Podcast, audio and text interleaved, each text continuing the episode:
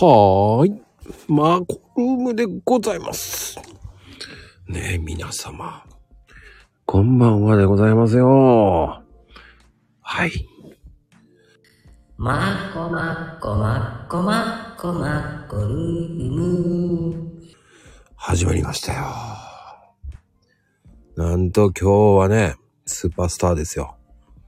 超スーパースターのね、ようやく、もうね、出ていただきたくてしょうがなかった方なんですよ。ねえ、林健二さんですよ。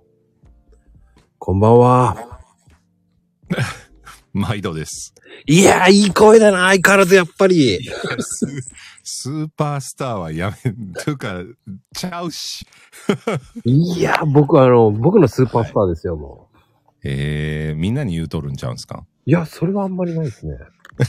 結構言うてんねいや、アーカイブ聞いてもらえばわかりますけど、スーパースターって言ってないですからね、もう。や。いや、もうやめてほしいです。やめ、やめていただきたい。いやー、本当に最初ね、俺聞いた時はい大爆笑しましたからね。な、何を聞いたんですかね？いや、いろんなの CM とかもす、あー、まあ、多分、やってんのあんまおらんから余計ちょっと目立つかもしんないですね。最高ですよね。なんでその、最高ですよね。みたいな感じで。本当に俺大好きだったんで、あありがとうございます。すいまいせんつ。かは呼んでる、呼め、呼べるように有名になろうと。いやいや、もう勘弁してください。いや、もう、まこさんの方が有有名だと思いますよ。全然僕有名じゃないですよ、だって。いや、もうそのまま言葉返しますわ。まあ、このくだ、このくだりもどうかと思いますけど。なんやねん、このみたいなね。いや、もう、そう。えー聞いてる方からさ、ええっちゅうね、みたいな話だと思うんですけどそれがそれがまたいいんですよ、このやりとりがね。ああ、あれ、ありがとうございます。いやー、そうそうそう、ラビさんもね、言ってるよ。本物、俺も本物の FM 聞いてるようで、もう大爆笑したと思うんだよ。で、本物の FM を聞いたつもりになって大爆笑するんや。そうそうそう。うわー !F 横かななんだこれと思いながら、東京 FM? と思いながら、東京 FM とか、え、横山、横浜 FM で大爆笑せえへんでしょ。しますします。いや、もう、いや、これローカルじゃねえよなと思いながら、もう、あクオリティ高ーと思いながら、あありがとうございます。あ、サーコさんも来てくださっていて、イッチーさんに、ありがとうございます。皆さんに。はい。まあ、あの、普段うちの、ね、来て、聞いてくださるメンバーで。はい。いやー、沢子さんもね、素敵な方なんですよね。いやー、そうですね。もうずっと朗読やられていて。うん。本当にね、はい。素敵な方ですよ。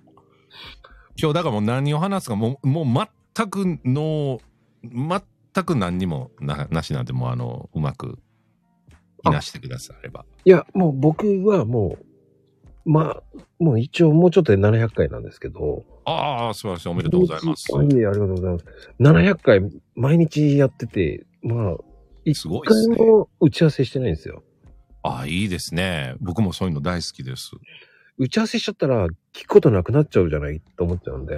あ、それはでもね、僕もあのーまあ、このスタイフでもそうですけど、うんうん。ほんまのラジオというんですか、はい。インターネットラジオとか過去なんかゲストを呼ぶ時とかあるじゃないですか。はいはいはい。そういう時は、あもうもちろんその人のプロフィールとかね、うん。まあ、事前に調べられるような状況の方であれば、まあ、いろいろ調べはするんですけど、その事前に何か打ち合わせをしたり何を聞くっていうのは聞かないですね。事前に聞くことはないですね。打ち合わせもしな、できるだけしないとか、まあもちろん、ああ、どうも、はじめまして、今日よろしくお願いします、みたいな雑談はしますけど、あの、な、なんかあれなんですよね。あの、白濃くなるじゃないですか、リアクションが。そうですか？あの、例えば打ち合わせをしてたらね、ああ、まあね。事前に聞いてて、ねで、それは、えー、そうなんですか？とか言っても、それ2回目やし、みたいな感じじゃないですか。ちょっとね、棒読みになりますからね。ね、まあ、それぐらいはなんかやりそうですなんか自分がこうし、新鮮では降りたいみたいなのはなんかずっと言ってる感じですね。はい。でもね、えー皆さん知らないかもしれないですけど、ここまでは、えー台本通りですね。ケンジさんの 台本通りでやってました。そんなことないわ。そんなことないわ。もうだってもう、まこさんからん出ていただけますか？言うて、2、3日前にメッセージいただいて、あ、ええですよ、言うて。で何聞くということもなく、僕も事前に何かを聞くわけでもなく、はい。で、何を話すのか、時間、尺はどんなもんなんかとかも何もなく、はい、来ておりますので、はい。もう無制限ですからね。で、で、事前に告知すんなよ。あ、わかりました。言って。で、今日いいんですか？当日はいいですよ。あ、そうなんや。言って。もうずーっとまこさんのあれですよ。もう手のひらで転がされてる感じですよ。いや、そんなことないですよ。あの、前日もいたのでね、毎日毎日いるので、混乱してね、一回混乱したことがあって、はい。それでね、あ、これはダメだと思って、いや、しないでくださいっていう。あーもうだから今日はもうビール片手に来たぐらいです、私。かっこいい。そんなイメージないですけどね。なんで？そんなことあるよ。大体あの、はい、配信はもういつも酒飲みながらやってる感じですよ。そんなリラックスしてたんですね。ああ、でもそうですね。まあ、あの、今はね、だいぶ配信量は減らしていて、前はそれこそ毎日朝生っていうのをライブで1やってましたね時。間ぐらい、はい、やってたんですけど、うん、だからちょっとしばらくそれもお休みで、朗読も 毎日のようにもう気が狂ったように読んでましたから、聞いてましたよ。ね、で、なんかこう、ね、学習のっていうので言うと、もう学習のっていうか、ただ単に僕は調べたものを読み上げてるだけなんですけど、まあそんなんもうほぼほぼワンテイクで撮ってみたいなことをずっとやってましたね。ワンテイクで撮るってすごいですよね。いや、なんすかね。なんか事前に、まあ、なんて言うんですか。ちゃんとしたナレーションとか、うん。うん、ちゃんとした、なんて言うんだろうな。あの、ちゃん、あの、しっかりとした情報を伝えないといけないときは、やっぱり文章も作りますし、なんですけど、フリートークってフリーなトークなわけで、はい。な何がどうなるかも全然わからないので、まあその方がなんかおもろいかなと思ってはやってるんですけどね。はい。いや、あれは、めちゃめちゃ、はいすごいクオリティ高すぎて、いやいやいやいや、ありがとうございます。もそうなんですよ。思わず CM しちゃう、CM がもう大爆笑ですよね。ああ、あれもだから、もともと、まあ、ライブを2年ぐらい前ですか、2年半ぐらい前かな。で、9月ぐらいから2年ぐらい、2年ちょっと前ぐらいから始めて、うん。で、まあ、ちょっとずつよく来てくださる常連さんいらっしゃるじゃないですか。はいはいはで、その方のこうね、ピッとこう、その方のサムネか何かアイコンをタップしたら、まあ、プロフィールが出るんで、それを読んでたんですけど、めめんどくさいな、思ってね。いや、だ前、ね、あの、毎回変えてくださるような方もいらっしゃったんですけど、でもなんかこうよ読んでると、まあ、せっかくやから自分が今までやってきたことでできることを言うたら、ね、なナレーションとかそんなんもできるかなと思ったんで、い。うん。で、ね、番組風にするんやったら、ね、オープニングから始まって、オープニングトークして、で、それでは今日もこれ、こういう提供でお送りします。言って、そこから CM ってやると、ちょっと番組っぽくなるかなと思って、それから、なんか皆さんの番組の、なんか CM 作りっていうのを常連さんだけっていうので始めていったのがきっかけですね。だからもうめちゃめちゃありますよ、今。すごいですよね。聞いててね、すげもうほとんど CM じゃねえかって思うぐらい、う んあれはさすがに作りますね。はい。すっげえなと思いながらも、いえ、ありがとうございます。ここまで突き進めば面白いと思いますね。突き進むって面白いなと思って。なんか僕はあのー人気があるとか、うんうん。んなんかっていうことよりも来た人がなんか楽しんでくれたらええなかええかなみたいなの方が重点なんでうまく読もうとかあんなんあんまなくてこれこんなんやったらおもろいやんかとかねうん、で突然 CM とか作っていきなりそこの番組で出したら常連さんびっくりしはるじゃないですか。びっくりしますね。そんそんなもん全然あの、なんていうんですか、CM 言うても皆さんプロフィールビシッと書いてはるんで、で、フリーの音源探して、で、それを勝手にこう文章にして、あんまりこうそこから逸脱せんようにね。うん。で、で、ポンと出したら、うわ何これ？みたいな感じで、それがおもろくてね。気気づいたら4、50本ぐらい作ってましたね。はい。それがすごいですよね。言葉しいですよ。いえいえ、いえいえ、とんでもないです、とんでもないです。あの、趣味みたいなもんなんで、はい。なかなかそれはできないですよね。あ、なんか、なんですかね。んまあ、昔、ね、まあ言うたらラジオやったりとか、あの、地上波の方でね、まあ、コミュニティ FM ですけど、そんなもので培ったもので、学生時代からそういうのをやって遊んでましたから、もう3、40年目も前、30年ぐらい前の話ですけど。はい。大人の遊び方っぽくて。そうそう、本当それそれ。暇やったんですよね。とにかく学生時代にね。まあ勉強せえいう話なんですけど。な、なんかそんなんをラジオドラマが好きな、まあ連れがおって。ね、そんなんでこう見よう見まねで作ってたら、なんかいつの間にか、なんかそんなんを作るのが、ね、面白くなってましたね。なんか、そこがね、通じるものがあって、ああ、ほんまですか。僕はもうサムネに今、グーっていっちゃってるんで、その感じありますね。サムネにガーっていってるんですよ。だから、そっちに行っちゃってるんですよね。いや、でもサムネは僕もそうですね。もうずーっとサムネとかああいうの作るのが苦手でね。はい。で、ここのところようやく、まあ今はちょっと朗読とかもお休みさせてもらってますけど、ようやくその朗読を、まあ、もともとライブでやってたのも、これもそうですね。朗読僕とにかく苦手やったんですよ。え？うん、全然。もう、あの、ちょっとまあ、まあ、僕のことあんまり、あ、サーコさんが CM 作り素晴らしい。ああ趣味ら、そうそう、趣味なんですよ。で、あの、うん。もうそれこそ2004年ですから、20年ぐらい前ですよね。で、なんかちょっと声の仕事やってみようと、まあ、それこそ、ケンちゃん声ええねんからやってみたらみたいなことを、うんまあ、自分の先輩みたいな方に言われて、で、それを真に受けて、ほんじゃやってみよういうので、養成所っていうところに入りましてね。えで、そうなんです。で、フリートークとか、ナレーションとか芝居とかっていう勉強を1年間みっちりしてたんですよ。はあ。うんで、大体そのワンクールに1回ぐらいオーディションといいますか、なんかどこまでお前ができるようになったんかみたいなテストみたいなのがあるんですけど、うん。そこで1回ね、あれですわ。あの、宮沢賢治さんの雨にも負けずの朗読を今でも覚えてるわ。やったんですけどね、もうズタボロでして。あれはとってもいいものですからね。いや、もうそうですよ。青空文庫でも常にい一番トップに出てくるような人気のね、うん、ものなんですけども、それ以来、なんか朗読に対して、うんとっても苦手意識があって、はい。で、で、スタイフ始めて、サーコさんなんかずっと朗読をされてるじゃないですか。そうですあね。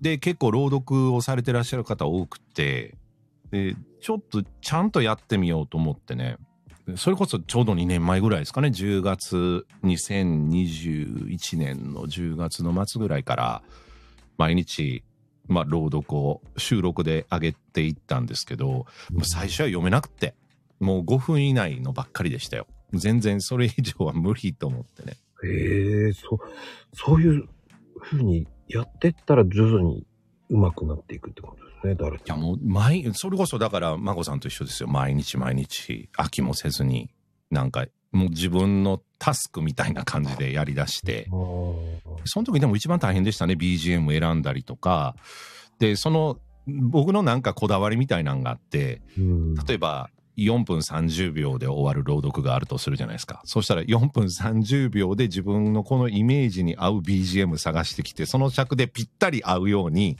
みたいなのをやってましたね。すげえな。そこまで凝るってすごいですよね。ね、で年明けてちょっとライブでやってみようって今度なってでライブでやりだしたんがもうそうなるともうファーストテイクじゃないですか。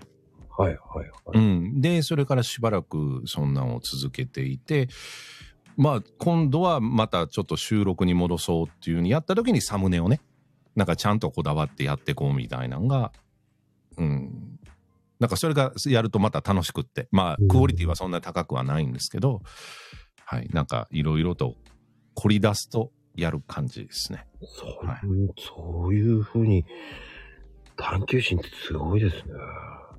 いやでもそれはまさにあの今ねサーコさんおっしゃったようにそこはナレーター魂ですよねっていうのがまさにそうでもうナレーションってうんし正直だから15秒とか30秒とか1分とか完全に BGM が決まっていて台本ねいわゆる本が決まっているじゃないですか。文章も決まっていてってなるともうどこでどう立ててとかどこでこの BGM のこの切り替わりでこういうしゃここからこの文章を読んでくれとか。だから、そう、そういう、なんかこだわりっていうよりも、そういう仕事が昔多かったので、うん、自然と身についたかもしれないですね。ああ、やっぱり、それは、そはい尺人尺にってやってるからでしょうね。うん、だと思うんですよね。だからたまにだから、あの CM とか皆さんの作ってる時にね、この人のイメージで、この曲でってさっき見つけるとするじゃないですか。はいはい。で、まあ文章を作ってみたら、こっつ長いんですね、文章が。もう完全尺と合ってないんですよね。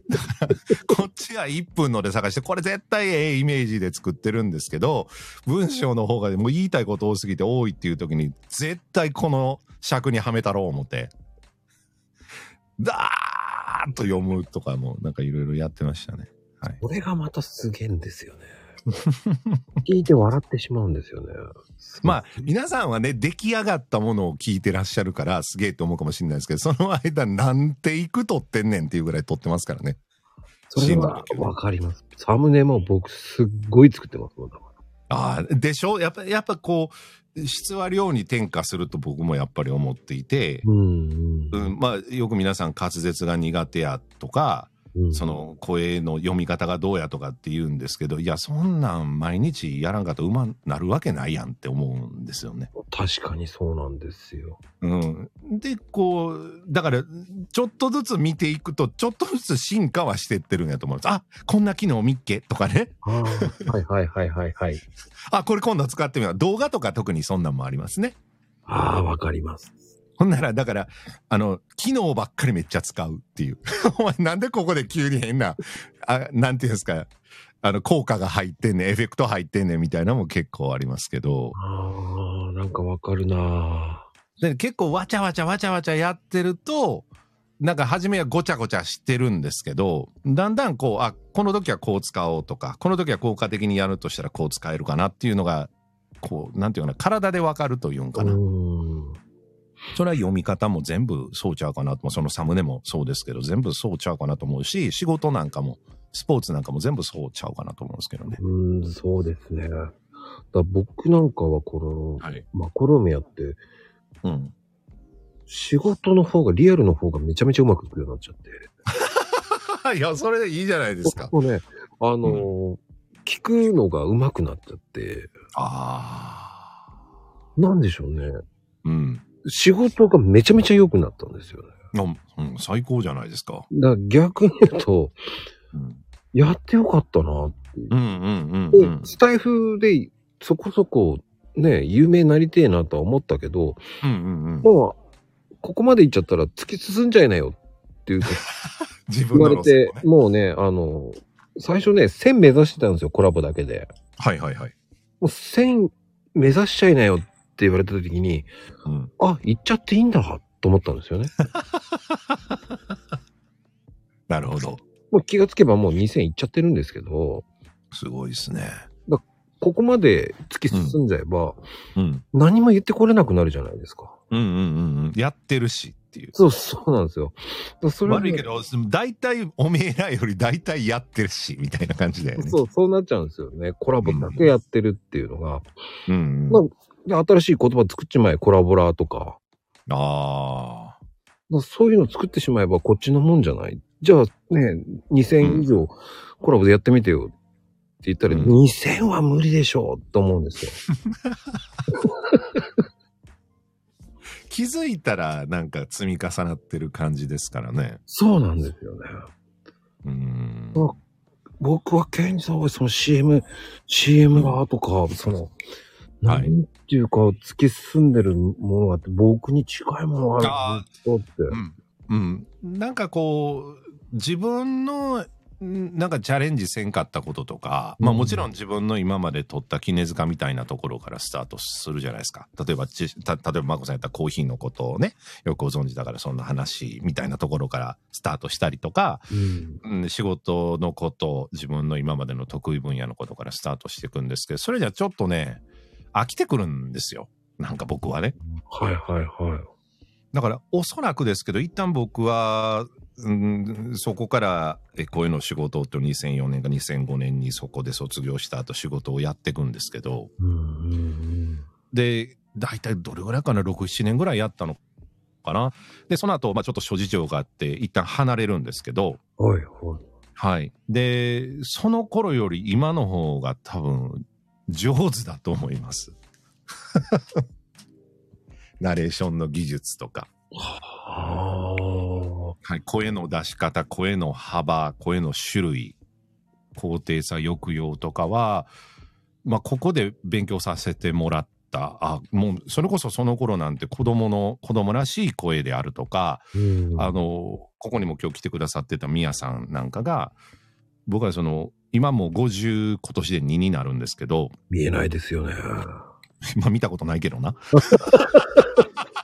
これだけでは見えるよな はい。なまあ、このまんまですよ、写真ではね。このまんまなんだけど、50歳になった時に、んなんか新しいことをしたいなと思ったんですね。あで、配信の時に、まあ、たまたまその、僕にあの、兄貴分みたいな人がいるので、なんか、どう、何かやるのどうしたいですかねみたいな話を相談したら、とりあえず、何でもええからやってみろと。ちょっと興味あるなとか、これやりたいなと思ったから、ちょっとやってみろと。で、やってみて、あ。はい。一回でできたら、それがね、そ、そこそこ。うん。それはきっと得意というか、多分、そのできることやから、向いてる。ることやろから続けたらええんちゃうと。で、一回やってできへんこと。例えばな僕なんかスケボーなんか絶対できないですから、一回やってみたら無理と思ったらもうそれはやめ。だってもう人生ね、言うたって50過ぎたらまあ半分以上過ぎとるわけですよ。はいなもうそんな向いてないことにやってるほど暇じゃないんで、で、向いてることだけやろうっていう話をしたんですよ、ライブで。うんそしたら、ま、まさにミヤさんがですね、ら落語やって言うて言うたんですよ。はい。そしたら僕、落語って、あの、タイトルはね、やれ死神だの、ジュゲムだのね、まんじゅう怖いだの。なんか聞いたことはありますよ、名前は。はいはい。でも、ちゃんと一つの話がどんな筋立てだとか、どんな話だか、一回も聞いたことないんですよ。それをチャレンジしたわけですね。で、まあ、そしたら、この後、で、ちょ、ちょっとパッて調べてみたら、台本が短いやつがポッと出てきたんです、ネットでね。はいはい。な、CM の後、やります。言って、で、やってみたんですよ。だから僕の、もう、ほんまのファーストテイクですね。しかもライブやから。で、いきなり言われてる、もともとね、皆さんと打ち合わせしてて、今日は落語振りますからね、みたいな話じゃないから、で、やってみますわ、言って初見でバー読んだんで、だから頭とオチだけ見てたんかな？なら、なんかできたんです。ええでもセンスでしょうね。で、そこから、おもろ落語って思って、で、そっからもう50本ぐらいやってますかね。いろんな話、それこそ台本あるものないものを文字起こししたり、文字起こししていただいたものを読ませていただいたりとかで。もうだから、あれっておもろい世界で、ろまた朗読とは全く違うんです。朗読やってた後ぐらいなんですよね、それ。ちょうど振られたんが。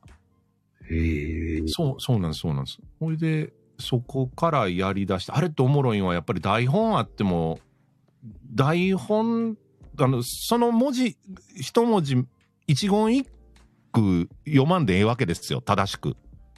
あ、いいんですかあれ？全然いいです。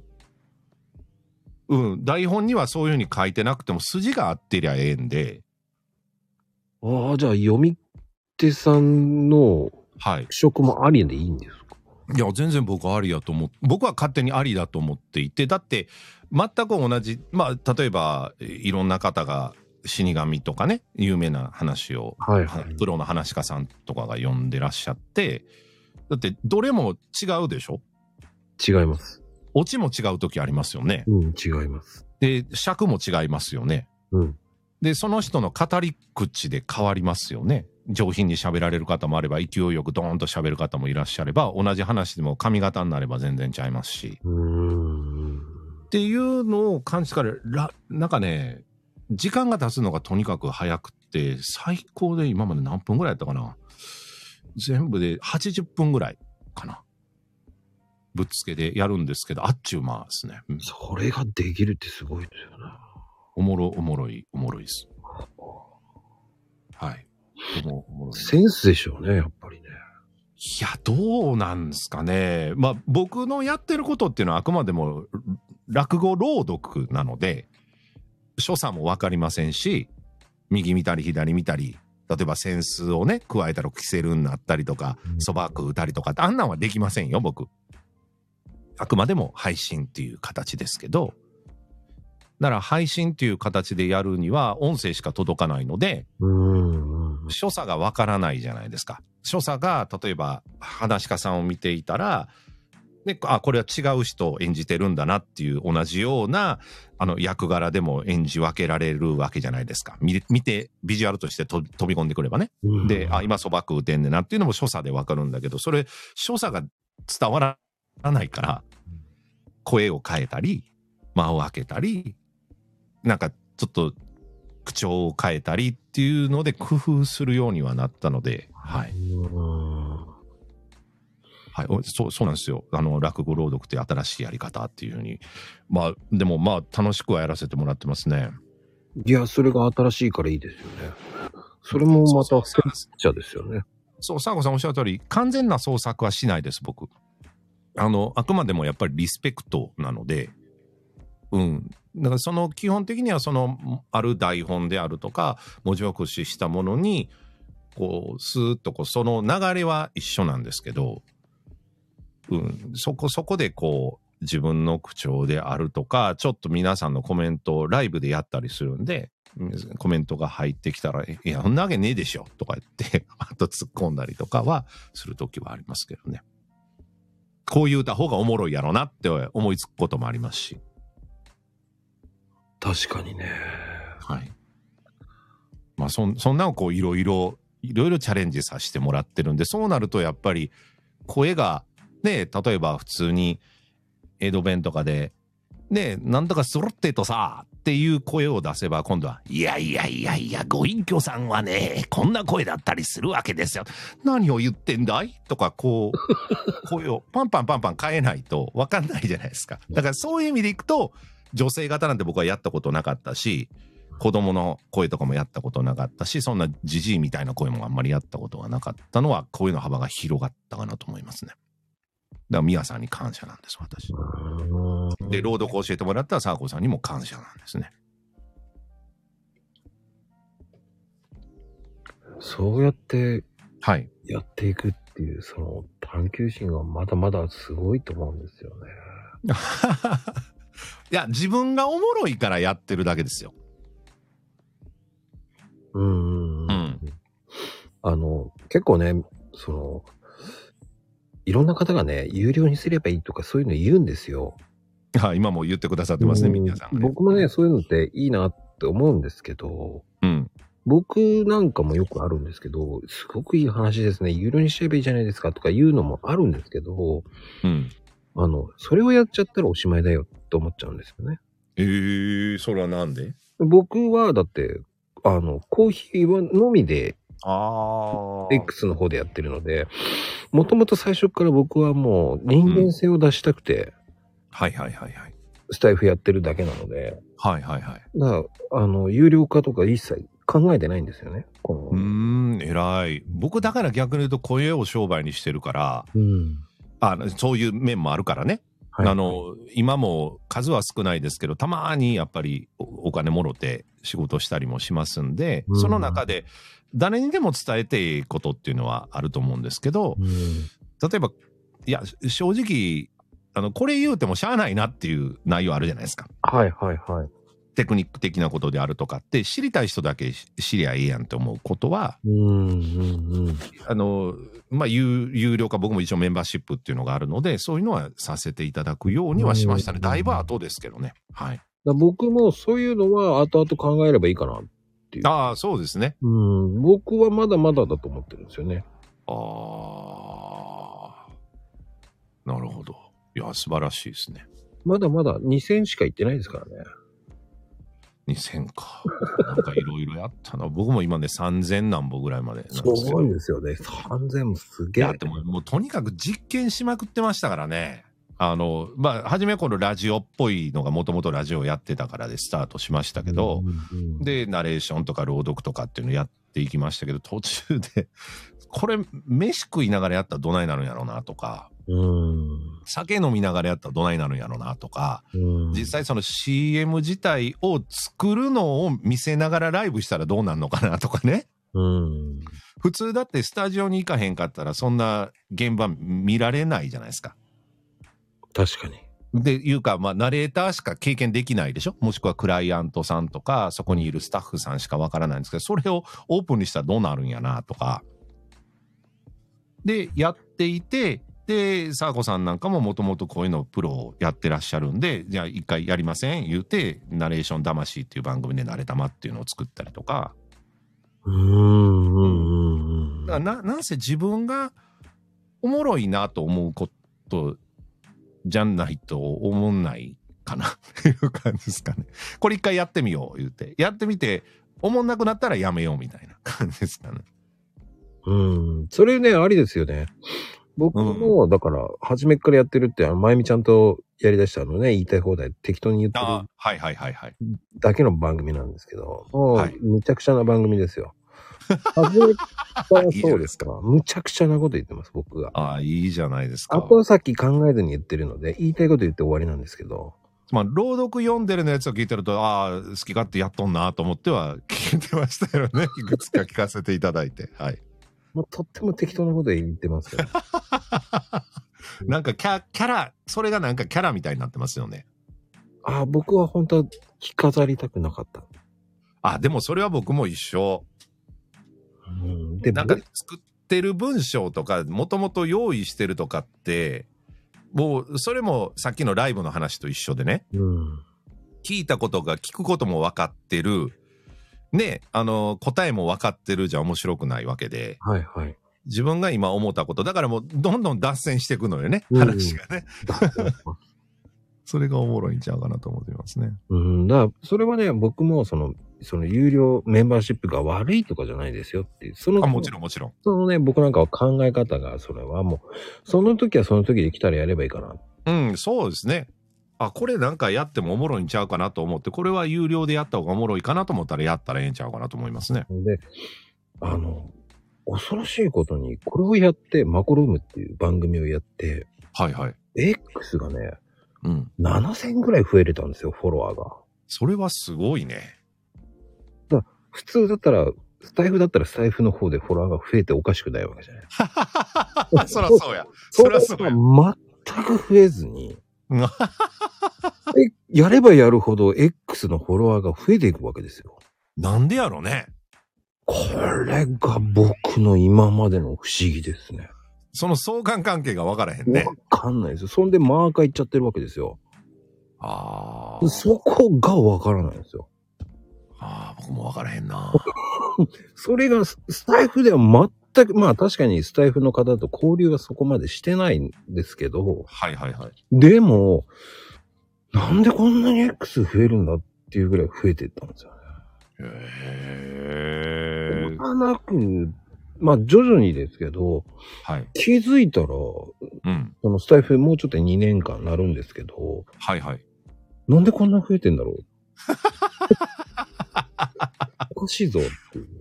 いや、でもそんなん言うたらたまにありますね。その、たまにこう、アナリティクスとかちょっと覗くじゃないですか。はい。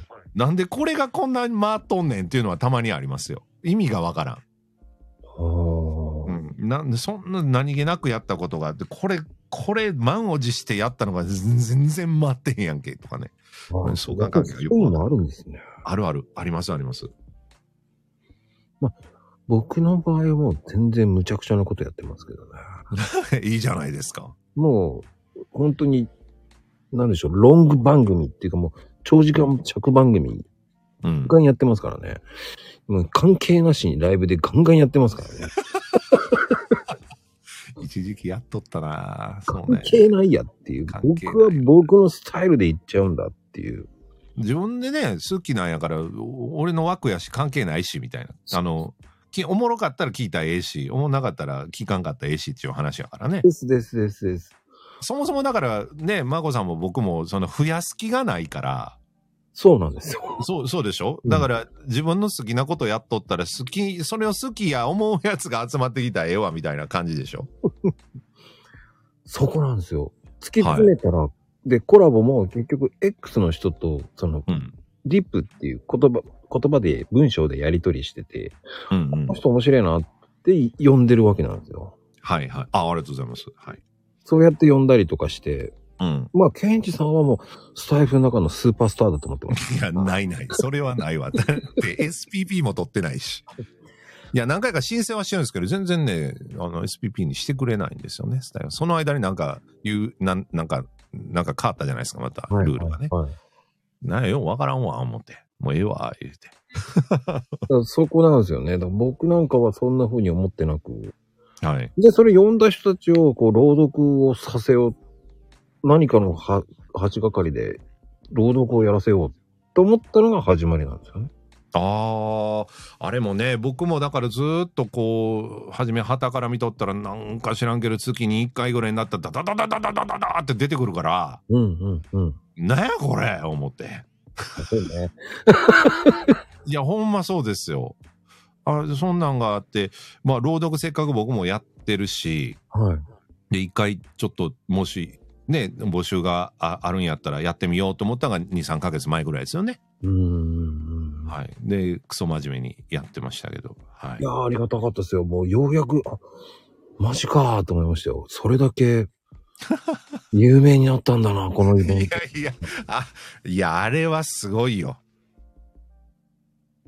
その企画力が素晴らしいなと思いますね。やっぱり、その、自分の好きなことだけでもないけど、どんだけなんか人を巻き込んでいくかみたいなものもすごく、それって企画力じゃないですか。はいはいはい。うん、そそれが素晴らしいんだなっていうふうに思いますよ、僕。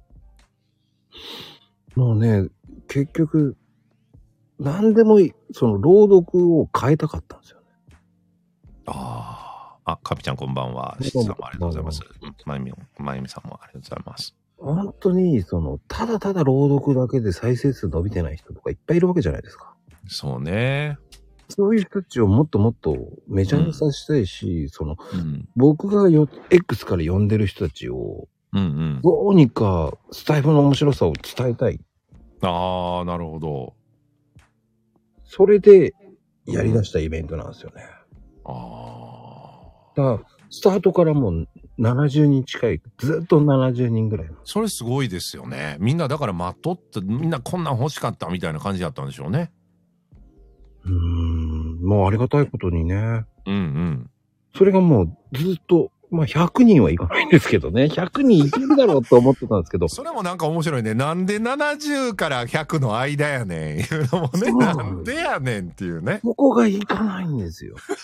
それもよう分からへんね。だって回数重ねていったらさ、まあ、どれぐらいの確率でどんどん増えていくんか知らんけど、増えてくやんって思うよね。あ、初めから70やったら、これ何回もやっとったら、そのうち200、300いくんちゃうかって思うもんね。怖いというイベントで一人でしかもやってるから。そうや。いや、もう、もう皆さんね、これ参加されたことない方分かると、分からないと思いますけど、もうね、大変なんですよ、この方。それこそ X でね、あの、わざわざ部屋作って、で、こういうルールでやりましょうっていうのもやって、で、僕なんかもよくミスるんですけど、いや、そうじゃないです。こういう風にやるんですよ言って全部インストラクションつけていただいてですね、いや、これそうそう。大変、いや、初めは多分そういう感じじゃなかったと思うので、うん。いや、やりながら、いや、こう、こうした、なん、んあるでしょ？なんやねん言うて。ちゃんと書いてるやんけ言うて。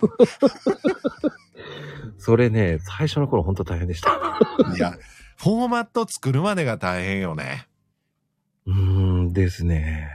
いや、僕もその、そこまでの企画ってやったことないですけど、その配信の中で、なんかまあ番組で使えるようなジングルとかね、うなんか歌とかを、まあ僕がこう作ってると、いや、私も作、作りますわ、言うて、あの、サオサオさんとか、ああいう方が、あの、うちの番組用になんか作ってくださったりするう音楽あったんですね。うん。でそれに合わせて今度、そうしたらみんなで、なんていうんかな、そそれの替え歌やったらおもろいんちゃうかなとか、うん、なんか、CM 一緒に作ったらおもろいんちゃうかなって募集したら、まあ音声だけ送ってきたりとか、はいはい。し全く尺に合ってないとかね。もう編集大変やねん言うて。ああ、確かに。いや、まあね、僕は、僕はそもそもルール作りが緩いんで、あれなんですけど、うんうんうん。そう、だからもう、その、そうそう、サンゴさん言ってるこけし CM 言うて、まあ、みーちゃんっていう子がいて、まあこけしマニアなのでね。で、そういう CM を作ったりしてたんですけど、もう、何本ぐらい ?50 本ぐらいありますよ。こけし、こけしてって思いません？何やねん、こけしてって思うんやけど。いや、お素敵ですよ。こけし好きですから。本当ですか？そういう人いいですよ。いや、だから、なんかそう、そういうのをちょっと作ってみたら、皆さんからこう、いろいろ送ってきてくださるのはいいけど、もうちょっと、もうちょっと、もうちょっ詰ぐらいに合わせてってなるとね、こう、ガレバンとかでこう、編集、 GarageBand っていうので編集してるともう、ちょっとずつ、ちょっとずつ詰め、1秒ずつぐらいちょっとずつ、ちょっとずつ詰めて、ちゃんと尺にはめたりとかって、もうこれめんどくさいな、思って。わあ、なんかわかるな。でもそれもまあ、またおもろいんで、これも経験やからね。で、それ、それで今度何がええか言うたら自分の編集力が上がるんですよ。さっきの話じゃないけど。上がります。上がるでしょ？だ、どうやったらもっと早うできるんやろとか、できるだけ自分がめんどくす、もうめんどくさがり屋なんで、わかります。もうどれだけ楽して、さっさとやるかみたいな感じになってくる。そうなります。。そうなります。だからね、次のから、えはい進化しますよ。マジですか？もう今度は、今はもう新しい、えはい。もうホームページ作りました。あすいや、やっちゃったね。やっちゃったね。行くとこまで行っちゃったね。もう、もう、もう、もう、それ専用の、もう、パスワード付きで、もうやりたかったらここで全部書いてあるからそれでやれっつって。そう、もうそこでもう、そう見てっていう感じにしました、今。やったな。もうだからもう皆さんあれですよ。こう行き着く先はこういうことになるわけですよ。でもそれって嫌じゃないんだよね。そうなんですよ。おもろいのよね、自分でやってて。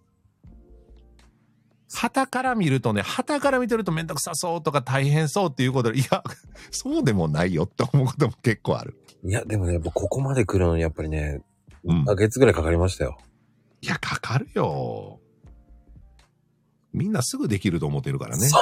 そうなんですよ。できへんよね。まあ、ケンジさんなんか来てくらい頃は、もうシステムはもう出来上がってるので、ああ、そうですね。できてましたね。もうすごく今のシステムめちゃめちゃいいと思うんですよね。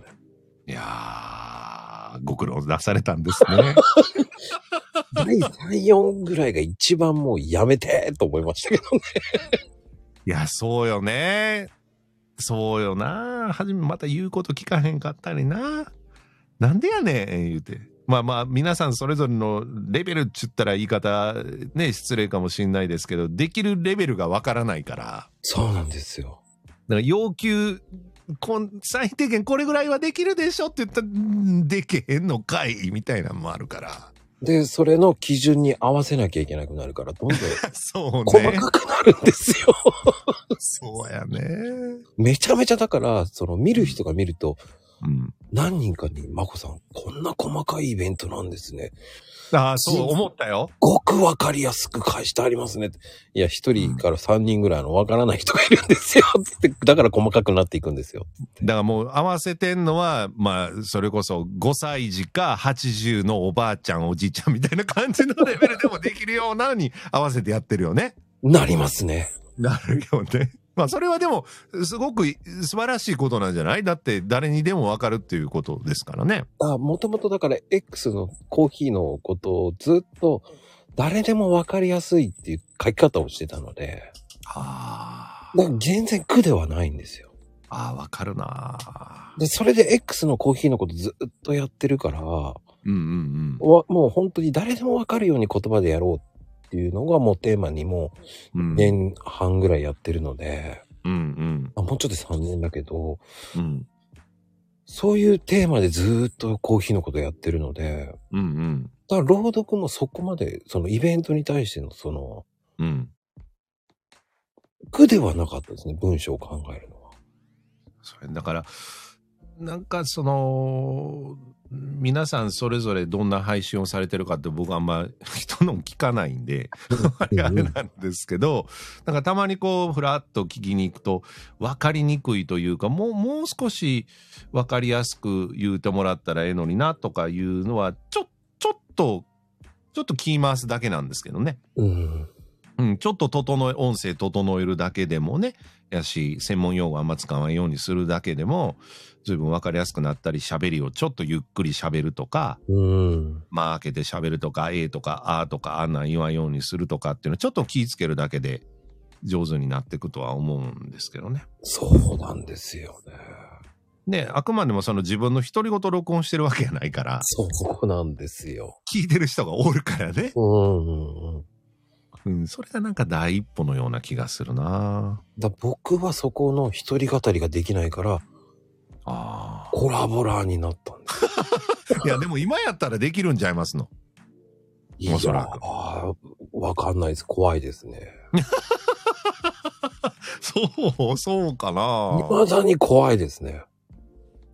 ああ、だから僕もそういうふうに思ったら、うんまあもちろん一人喋りするときっていうのもたまにありますけど、うん。あの、まあ、皆さんコメントで返す、ぼだからとにかくね、さっき言ったように僕めんどくさいんですよ。とにかくね、ほんなら、まあ、配信をしたらコメントつけてくださったりとか、ね、される方いらっしゃるじゃないですか、レターいただいたりとか。はいはいはい。コメント書くのがめんどくさいんですよ、僕。うーん。コメント、僕どっちかといえばメールでうするより電話で言うた方が早いわっていうタイプの人間なんわで、かりますわかります。で、たまたまそのラジオをやっていた経緯もあるから、うん。らそのコメントを、あの、そのコメントにラジオ風に次この配信に、えーいただきました。えー、三北さんからいただきました。ね、例えば、宮さんからいただきました。誰々さんからいただきました。まこさんからいただきました。で、えーこうこうこう読ませていただいて、えーいただいたコメントはこうこうこうです。みたいな。今のまゆみさんやったら、こう、えーメールやコメントは、えー5時ばっかり。ああ、そんなんありますよねっていうのを、ラジオ風に返してたのがリプログっていうのがそれですわ。だからなぜ僕はめんどくさい。だから、あの、そのコメントを読んで、そのコメントに声で答えていくっていうことをやった方が早いし、はだそれにコメントする人は大変ですけどね。だからねいや、しかも言ったら一対多じゃないですか。その、コメントつける人は僕に対して1に対してコメントすればいいじゃないですか。あ。うんうん。でも僕は今度それ、これが5コメントついた、10コメントついた、特に、まあ、まこさんのね、えー朗読読んでるってコメントだったら、ダーッとコメントが並ぶわけですよ。うん。で、それにコメント一個一個返しとったら、一個に何分かかんねんとか思うわけですよ、僕は。はいはいはいはだからそうなると、その、一対多に、を相手にしようと思ったら、その、こうこうこうでありがとうございますって、なんとなく、僕もその、ラジオとか、なんか配信をし、自分がリスナーの立場になった時に、そのコメントを読んでもらって、なんか返してもらったらちょっと嬉しいとかあるじゃないですか。い。はいはいはい。っていうので始めてもうどれぐらいかな？1年半ぐらい。うん、今は、ま、前はね、毎日やってたんですけど、今は週に、配信も減らしたんで、まあ週に1回、週に2回ぐらい、そこで返してってっていうことはやるようにはしましたね。うん。だから僕がこう、いいねっていう、一応ね、読んだらいいねって押すんですね。あの、ハートマークピッてつけるんですよ。あ、こいつ今、リプログ読みよったな、言ってね、いうので聞いてくださったりっていう、なんとなく、あの、わかってくださってる方は読むと。だ僕もその、う普段はお仕事、商売なんかもしてますから、どうもこのし新規の方もすごく大事なんですけど、うん常連の方を大事にしたいっていう気持ちの方が強くって、わかります、なんとなく。な、なんかわかりますでしょ？だって、この人、まあ、まあ、まこさんもコーヒーのことやってはって、商売もやってらっしゃるでしょうから、そそうなってくると、常連さんのおかげで回ってるわけであってね。そうなんですよ。そうでしょ？うん。だからなんかこう、まあこれもね、えー七さんがわしもパニックになってダメなのよ、言ってね。なんかおっしゃるけど、その、うん慣れですよ、こんなんは。まあ、パニックになるのはわかるんですよ。いや、わかりますよ。うん。いかにそこを冷静に対処するか。うん。パニックになった時こそ、はい。僕はゆっくり喋りますから。ああ、でも、それはなんか、僕もちょっとずつ気をつけなあかんなというふうに思っているところでありますね。もういろんなトラブルありますからね。ありますよ。ありますよね。仕事とかって思うとちょっと冷静になるかな。うん、普段だとちょっとなかなか感情的になることも多いですけど。僕は今すべてが何でも、その、慌てなくなりましたね。ああ、でもそれはわかる。あの、まあ今僕実はまた声のことを勉強をし直そうと思って、はい。えー半年間で今東京で、まあ、トッププロのナレーターの方がいらっしゃるんですけどはい。皆さんもよくご存知だと思いますよあの格付けチェックとか電波少年とか、えーめちゃめちゃイケてるとかやってらっしゃるナレーターのプロの方なんですけどあの木村京也さんっていう方がいらっしゃって知ってます？有名な方じゃないですか。めちゃめちゃ有名な方ですよね。そうですよ。あのが、がっちりマンデーとかもやってはるかな？うん。今夜のがっちりマンデーは？っていうような喋りをするような方なんですけど、その方が、まあ今、塾を開いてらっしゃるので、この11月から、えーし、大体月に2、3回東京行って、6時間みっちり勉強してます。ミリオネアも確かやってましたよね、あの方は。ああ、やってたかもしんないですね。ううん。で、そこで、まあ、やってると、やっぱり、その経験者とか猛者たちが結構いるわけですよ。その塾生の中にはね。ん。うん。いますね。20, 20人以上いるかな。で、その方の前で、前もだから養成所時代っていうのはどっちかといえばパニックになってた方ですね、僕ね。だから、みんなの、要は40、50の耳が一斉に自分の声を聞いてるわけじゃないですか。先生のみならず。はい、はい。で、荒探しでめっちゃ聞いてるじゃないですか。うん。だそうなると今度はさっきと逆でですね、要は底辺に合わせないというか、いや、上手い人に焦点を合わせていくじゃないですか、言ったら。っていうか、合わせさせたいというか、先生に。うん。らそこが、まあ、いろんな経験積んだおかげかと思うんですけども、あんまりパニックにはならなくなりましたね。うーん。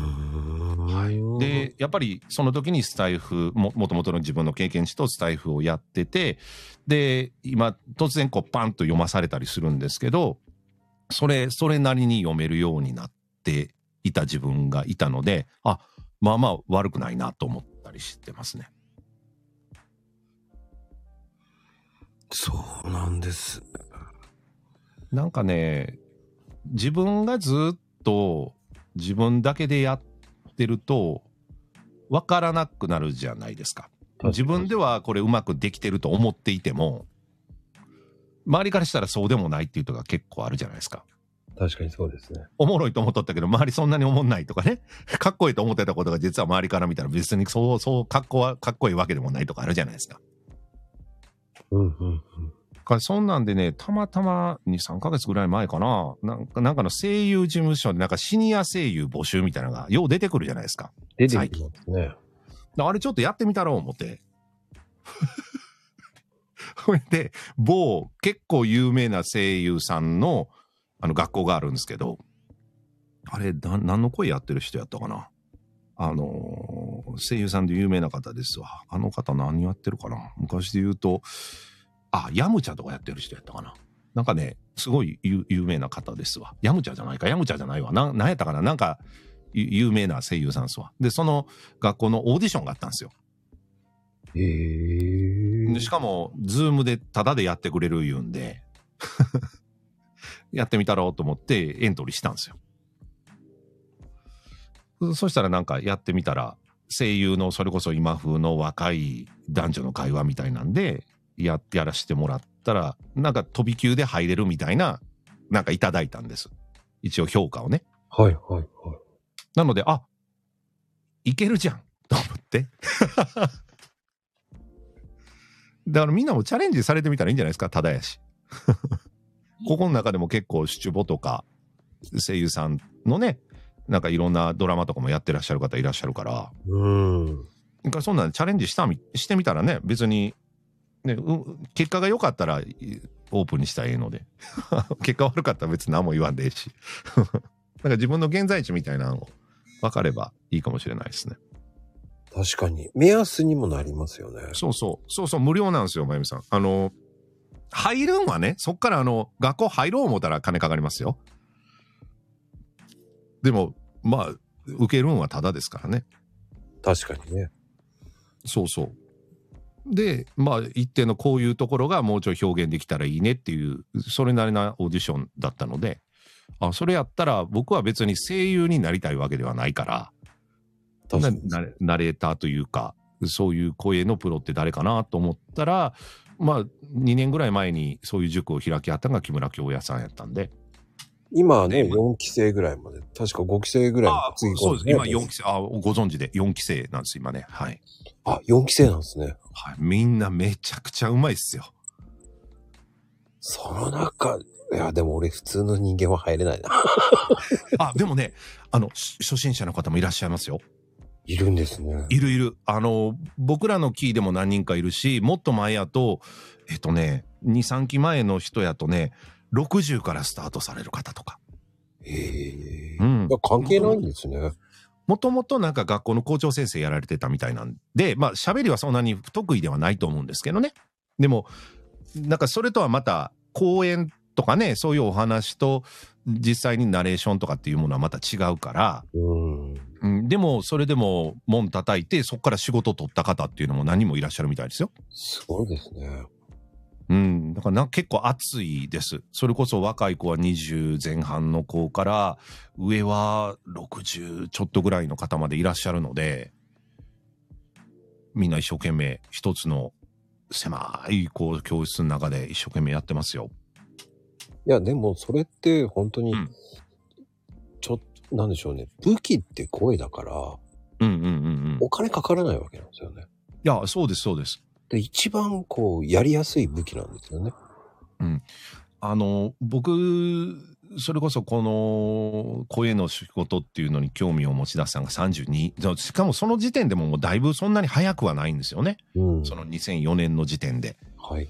うん。で、まあ、その後僕の師匠になってくださる方がいらっしゃるんですけど、はいその方にやっぱり言われたのは、みんな喋れるやろって。日本語もある。日本語も喋ることできるし、口もついとるしって。うん。関西弁も標準語も喋れるわと。でも、その喋った時に、こいつちゃうなって思わさなあかんわけですよ。逆に言えば。確かに。ね、無料やけども、そこでお金もらわなあかんじゃないですか、僕ら。うん。うん、こいつに任せたいとか、候補に入っていかなあかんから、パッと第一声を言った時に、あ、こいつ違うって思わさなあかんわけですよ。しかも皆さん、ね、プロの、それこそ現場の方っていうのは、何千人何万人っていう方の声や、あの、今まで声の言い方のお話を聞いてらっしゃるから、うんうんうんう。うんん。っていうなると磨くしかないっすよね。うん。確かに。はい。だから今聞いてる方たちでもね、はい。喋りが上手くないとか言うじゃないですか。だったら練習すればいいだけなんですよね。こと思います。だからもう喋りが上手い方の、まあ今やったら YouTube なんかでね、いくらでも話し家さんであるとか、芸人さんであるとか、うんいろんな、えーラジオパーソナリティの方とかがいろんなものを上げてらっしゃるから、あ、この人の喋り好きって思った方のパクればええ話やと思うんですよ。徹底的にパクればいいと思うんですよね。そうそうそう。で、それパクっていったら、なんかいつの間にか、まあ初めは多分モノマネみたいになっていくと思うんですけど、うん。で声はちゃうわけやから、なんなと自分のものになってくんちゃうかなと思いますね。まあ基本的には、スピード、どんどん速くなる癖をやめた方がいいとかね。ああ、わかるわ。うん何から練習すればいいの？何になりたいかによりますね。うん。はい。あの、喋り一つとってみても、朗読も違うし、えーナレーションも違いますし、いわゆるアナウンスメントって言われるニュースの読みも違いますし、うんただ、おおしゃべりが上手くなりたいっていう方もいらっしゃるわけで、全部やっぱりちゃいますからね。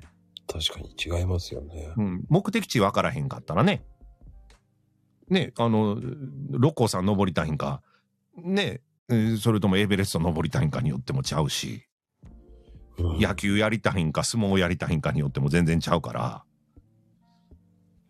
いや、本当にそうなんですよね。うん、だから、朗読、はい。自分がどうなりたいか。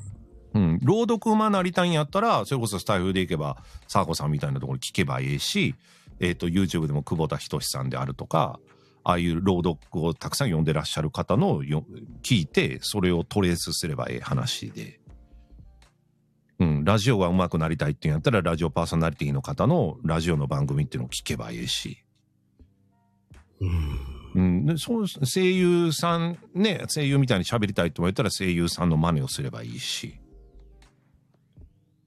そそれだけやと思うけどねだから皆さんその漠然と上手くなりたいとか、うん、漠然とこうなりたいっていうんじゃなくて何に何をどう上手くなりたいんかっていうのを決めたらわかるんじゃないかな僕もだから声優志望じゃなかったからナレーションに今勉強しようと思ってそっち行ってるわけでそうですよね。そう方向性が決まったからそっちに行く。うんそうそうだ声の出し方から、ああ、うんそうじゃんね。でも、僕は朗読毎日するだけでも違うと思うんですよね。ちょっと意識するぐらいかな。うん皆さんよくおっしゃるのは滑舌ってよくおっしゃるんですけど、滑舌なんか僕いつも当然練習しますよ。あの、あいうえおあい、いうえおあいう、えおあいうえ、えおあいうえおあいうえおあ、次かきくけこかき、きくけこかきくっていうのを、うん、うん。うん、スピード変えたり、ゆっくり読んだり、どうやったら自分の声が響くんかなっていうのを感じながらやったりとか。まあよくまあね、はい。朗読っていうのはね、助詞を上げてしまうとかよくあるじゃん。ああ、ありますね。うん、そこを避けるようにするとか。ねそのさっきちょろっと言った「えー」とか「あー」とかなんか自分の口癖ってあるじゃないですか。ありますよね。それを取って間に変えるとか間が怖いんですよ皆さん。だから「えー」とか「あー」で「でですね」とかやっていいらんいらないことをどんどん入れちゃうからうん確かに。今みたいにちょっと間を持って喋ってみるのも良いかな。僕石丸健次郎っつったらあれじゃないですか世界の車窓からですよね。そうだね。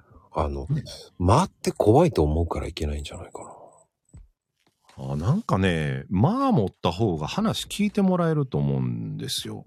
間がいいんですけどね、本当は。ね、ってなるじゃないですか。本当にこうそうそう。うん間をうまく活用して話する。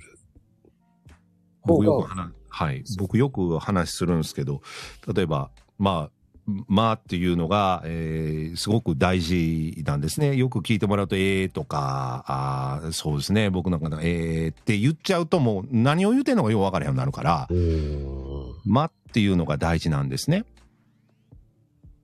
例えば、えーとか、あーこういうのって気になるじゃないですか。なりますね。っていう風に間を空けて喋ればいいだけなんです。うん。全然聞きやすくなるというか。だから多分ね、プロの方の話を聞いていると、ほぼ政治家の方はまあまあ微妙なんですけど、この人聞きやすいなと思ってらっしゃる方のは、そういうのは一切ないですね。確かに。はい。芸人さんでもそうちゃうかな。まあそうですねっていう、こう、なんでしょうね。こう、えーと、まあ、えー、えーっていうのが多い人って、コント下手くそだなってなっちゃいますよね。結婚式で一番聞きたくないやつですよ。長いねお前みたいな。長いねお前みたいなね。ああ、と思っちゃう。でも僕も、はい僕は大好きなんですよね。何が？間を作るっていう。ああ、いいですよね。うん。だって間があるから話も聞くし、そう。間があるから笑いも生まれるし、うん。なんで間取ってみたいなね。わかりますなん。かこう、あるじゃないですか。そこが、はい。できるかできないかで、うん。違ってくるのかな。大体それで、その、あ、この人話上手かなとか、うん。そういうのが自動的に感じられてしまうかな、聞いてる方は。聞いてる方は、そんなに、なんていうかな、明確には説明できないと思うんですけど、あの人の聞きやすかったよねって多分勝手に自動的に感じると思いますね。確かにそうですね。はい。だあの、そういうのって、こうう、ん。聞きづらい人っているじゃない。おるね。自分だけガーガーガーガー言ってしまう方。ちなみに七さんそうです。法政さんはめちゃめちゃ落語うまいです。本当にうまいです、あの人。めちゃくちゃうまいです。あの、いや、街に行ってよかったなってめっちゃ思うもん。一回僕も見ました。ねえ。ビ YouTube、YouTube とかでもたくさん上がってるから、ぜひ聞いてほしい。法政さん、ごっつお上手ですよ。あの方、すごいですよね。うん、下手なんだけど、そう、言ってよ、言って、だって普通やったら、まあ、あれはあれで滑り芸でおもろいんやけど、いうん。や、ほん、ほん、いや僕もあの、おもろいから聞いてみって言われて聞いた口なんですよね。まあ、落語やり出してから余計にね。うんだから、あおお上手やなと思って、髪型のやつを興味あって聞くときは、法政さんのは聞きますね。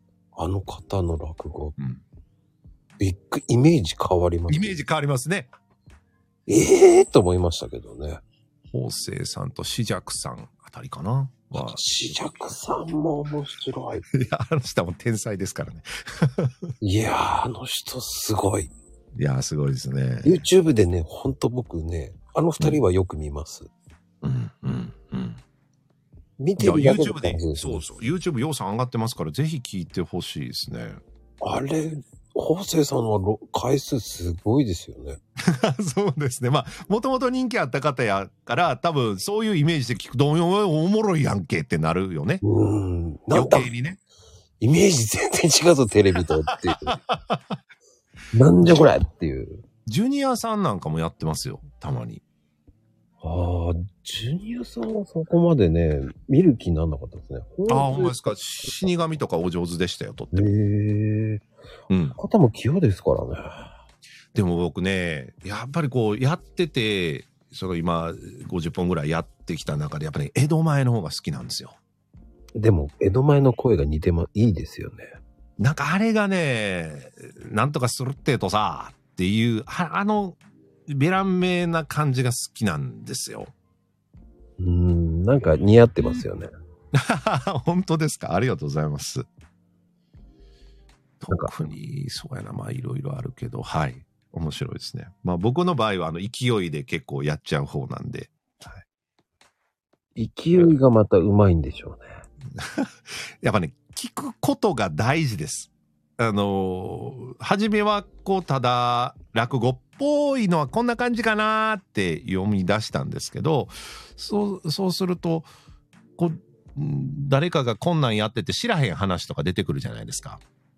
うんそうすると、まず YouTube とかでパーンと見てみたら、あ、こういう話の話の筋立てなんだなとか思ったり、何本か聞くじゃないですか。それと、あ、この人僕好きって思うのがやっぱりあるんですよね。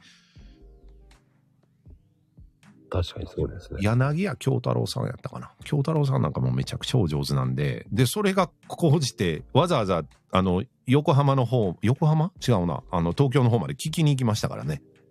話話。そこまでですか？行った行った。なんか一回ちゃんと生で聞いてみたいなと思って。やっぱり生で聞くと違いますからね。寝てましたけどね 寝たけどね寝ちゃったんだ。寝ちゃった。でもなんかそういう雰囲気とか、寄せの雰囲気とかね、そういう雰囲気みたいなのも見てみたいなというふうにはありましたんで。でも YouTube でも十分ちゃうかな。やっぱり亡くなられた歌丸さんなんかもやっぱりめちゃくちゃお上手ですし、あの方もうまいですよね。いやもうもう本当にあの歌丸さんのあの上品な感じであの人しかできへん世界観があるというふうにはやっぱり思いますし楽元楽太郎さんのね言ったらあの名前何やったっけ？もう亡くなられましたけどもうやっぱりお上手ですしもちろんよくあるようなし志らくさんであるとかうん、あの、一門の方々もやっぱりお上手ですし、まあみんなお、やっぱり皆さんお稽古されてらっしゃるから、すごくおお上手なら勉強になりますね。うん。そっか、あの、すごいと思いますよ、そういう人たちは、本当に。うん。僕はもう見よう見まねで、なんとなく、まあ例えば僕がこういうところで適当に落語なんかをやった時に、あ、落語って面白いなって聞いたことない人もおると思うんですよね。で、YouTube 行ってみて、あ、この人のなんか面白いから、僕みたいに、例えば、一回、あ、近くで寄席やってんねやとか、あ、今度近々、ね、落語会あんねやと思ったら、ちょっと足運んでみようってなったら、それはそれで、なんか、ちょっと素敵じゃないですか。確かに。うん。僕もだからここスタイフに来て朗読っていうのを生で聞いたこともないけど朗読を聞きに行ったりするこ機会もできましたしうんそうやなあんまり僕関西におる割に NGK とかああいうなんていうんですかよ寄せというかああいうとこもお笑いってあんまりき生で聞きに行ったことなかったんですけどはい。そんなのを行ってみたりねミルクボーイやっぱりおもろいなとかね。新喜劇も絶対おもろいしね生の方が。やっぱりそういうのって、うん僕は結構、生に触れることが多いんですよね。ああ、いいですね。だから、あの、ライブにすごく行くんですよ。ええそれは音楽っていうこと？そうでですね。うーん。感化されますよね。うん。で、やっぱ生で聞いた方が絶対いいんですよね。うんうんうんうんうんうん。申し訳ないんですけど、ディスってるわけじゃないんですけど、はい。ねえ、その、本当にその、僕はそのファンで何回も行くわけですよ、その公演に。うんうんその場所場所によって、その、うん。うん。えーまあ、防火的なものとか、うん。ね、防火防災の、ね、ここはやっちゃダメですっていう、その地域によってできるものとできないもの、ああ、なるほど。そういったのも見ているので、うん。そういう楽しみもあるんだけど、うん。ただ、こう、スタイフで見てると、そのファンですって言ってる割には、わかりますか？なんかわかるよ。ただの客寄せパンダみたいに上っ面だけしか言ってない。あなんだろう。それは違うんじゃないかな。いや上っ面はね、バレるから。それがね、上っ面に聞こえてるんですよね。そう、だから上っ面は上っ面しか呼ばないんで、この人ほんま好きなんやなっていう人のはわかるし。それを言ってないから余計、ああ本当。に好きなのこの人って思っちゃうんですよね。いや、みんなね、怖いんはね、やっぱりこの音声配信って、まあ、気軽じゃないですか。はい。別に今僕はすっぱだかで話しとっても誰もわからへんわけで。はいはい。ね、何してようと別にいいですよ。ノーメイクでやってようと。ね、どんな格好でやってようとわからんけど、うん。逆に言うと聞いてる方は耳で、もう言ったらいろんな感覚を遮断して耳だけで聞いとるわけやから、はいはい。思った以上に伝わってるよというのは分かっとった方がいいですね。そこなんですよ。うん。それをなんかね、上っ面な感じで めっちゃ言うやん。分かっちゃってるから、いや、だって例えばさ、まこさんさ、普段なんかいろんな人と対面でね、別にこの音声じゃなくてさ、はい。普段いろんな人とお客さんでもそうやけども話したりするじゃないですか。しますします。で、もちろんその時は五感をフル動員して相手のことを知ろうと思ったりとか、こいつどう思ってんやろうとか、まあなんか自動的にいろんな情報を感じ取りながら喋っとるじゃないですか。はいはい。あ、こいつ聞いとらへんなってすぐわかるからね。わかります。すぐわかるよな、あこいつ適当に、それでもまあ、ええわ、喋っとけって思うけど、全部確実に伝わってるからね。そうなんですよ。だから音声は余計に伝わると思っとった方がいいですね。だそこがもろ分かってしまうから、そうね。いや、まこさん、そんだけ不安だったら出てくださいって言われた時に、うん。いやーってなっちゃったんですよね。なっちゃったすいませんって言いそうになったんですけど、そのままスルーしちゃったんですけど、スルーしたんや。大人やな。うーん、だって、違うよねって思っちゃうんですよね。うん。これはそうやね。ないよね、見るところって僕なんか思っちゃうんですよね。あはちまむさん、こんばんは。あどうもね、こんばんは。昨日ね、ねお話ししてね、やって、やってくだ、なんだちょろっと見ました。そこがちょっと違うんじゃないっていうのがね、もろ分かってしまって、うん。聞けば聞くほど上っ面が。客寄せだなっていうのがね、ああ。な、わかりますかね？そういうのって。すぐ分かってしまう。いや、わかるわかる。あの、ただただその、まあ、これ読んどるやろな、もわかるし、うん、うん、うん。うん、あ、うん完全準備しとるなっていうのもわかるし、そのさっき言った上っ面っていうのもわかるし、ええんなら、もうええわって思うよね。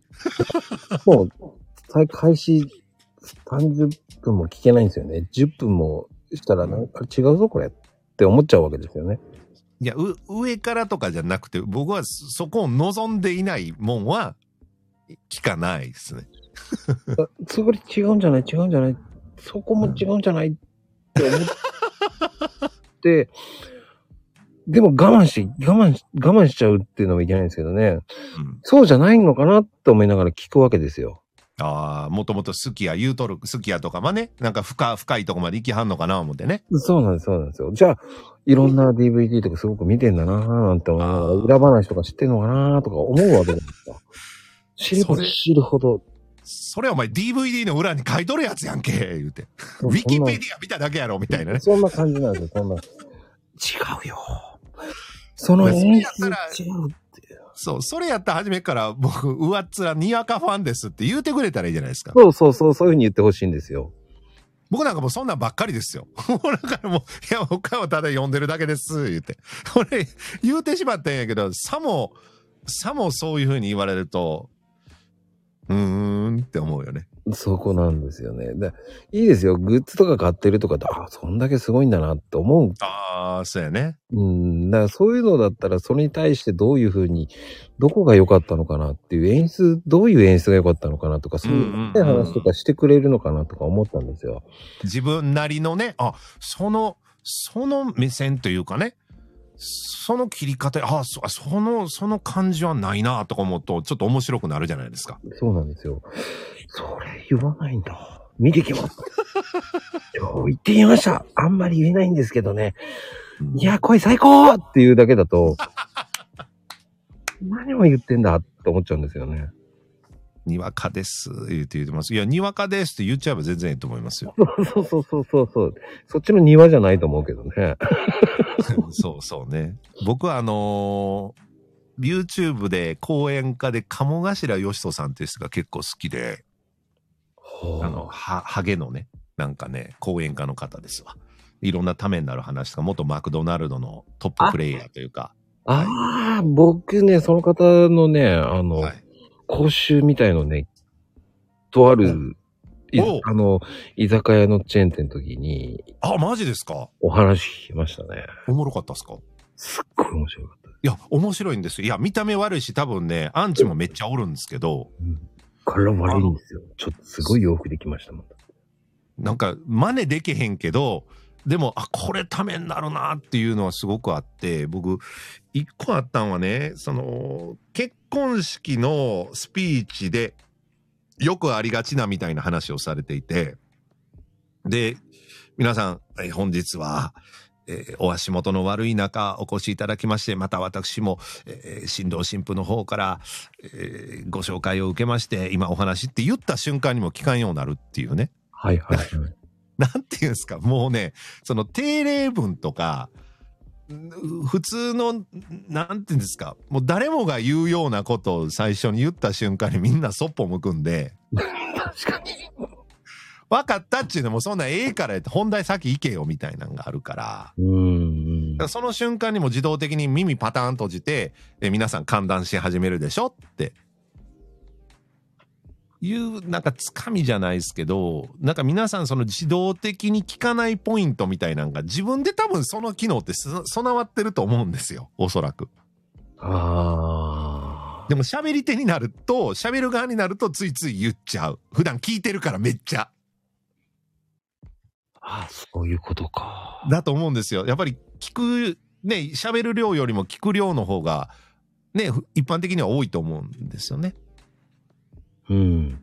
すると、ついつい悪い例を自分で勝手に言ってしまうという。ああ、そういうことか。うんだからそれを、うん。いや、それ知ってるよっていうことを言ってしまいがちなのはもうい、やーついつい言葉がもう口の中に溜まってるもんがボーっとこう出ちゃうんやろね。うーん。やっぱりいろんな人のこう対談とかコラボとかの聞くんですけど、うん。勉強になるわけですよ。なるね。で、僕は、その、あんまり聞かないようにしてるんですよね。その、あ僕は全あんまり喋らない方がいいっていう考えなんですよ。あ、素晴らしい。で聞く羨ましい。回りたいっていう方なんですよね。うんうんうん。だから、普段聞かないこと聞ける方が面白いと思っちゃああ。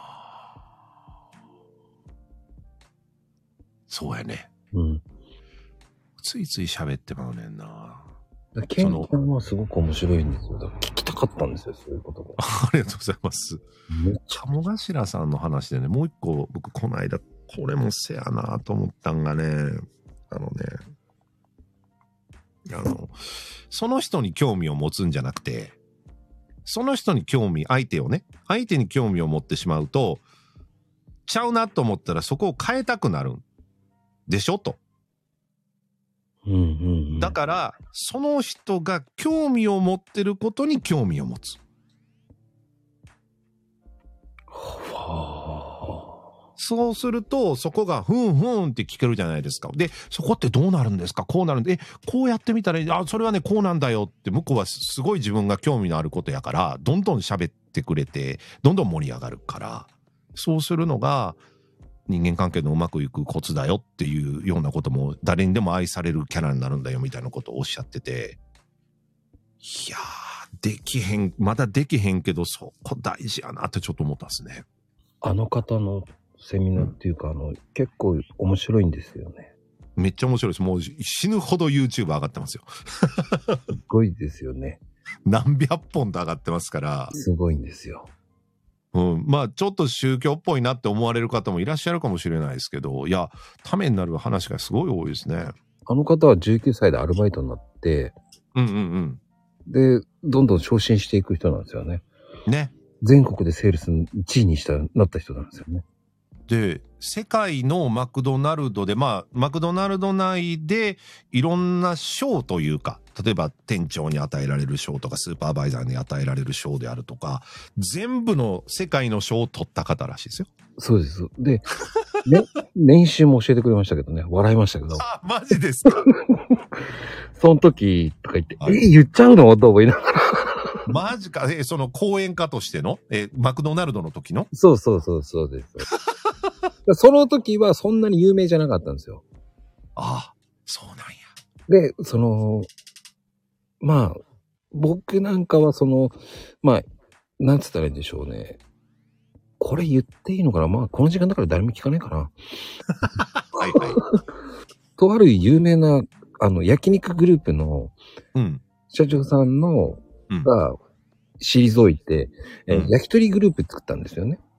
取引ちゃうか。取引じゃないんですけど、うん。まあ、その社長との紹介で来たんですよ。あ、そうなんや。で、僕は、そこの飲食店、出資者がそっちの方で、うん。で、いろんなしがらみがいっぱいある、あの、超有名な、なんとかファンドっていう、M ファンドっていう、もう一つしかないんじゃん。まあまあまあまあっていう方なんかとかそういったのとかいっ M, ぱい、M ファンドって。はい、あったんですよ。M, M, M, ファンドって。まあそういうなんかのあれで来たんですよ。ホリエモン関係じゃなくて？じゃないです、じゃないです。それで来たんで、びっくりしたんですよね。いや、それはびっくりするでしょ。なんじゃこの人っていう。なおもう見た目もね。まあまあいいんなんでこの人呼ぶの ね。だそれを人たちで、これを人の話を聞いとけっていうので、はいはそれめったに聞けないぞって言って、い。いけいけいけっつってみんなで行ったんですけど。うん。えーっとね、100人限定だったのが、うん。200人ぐらい入ってましたけどね。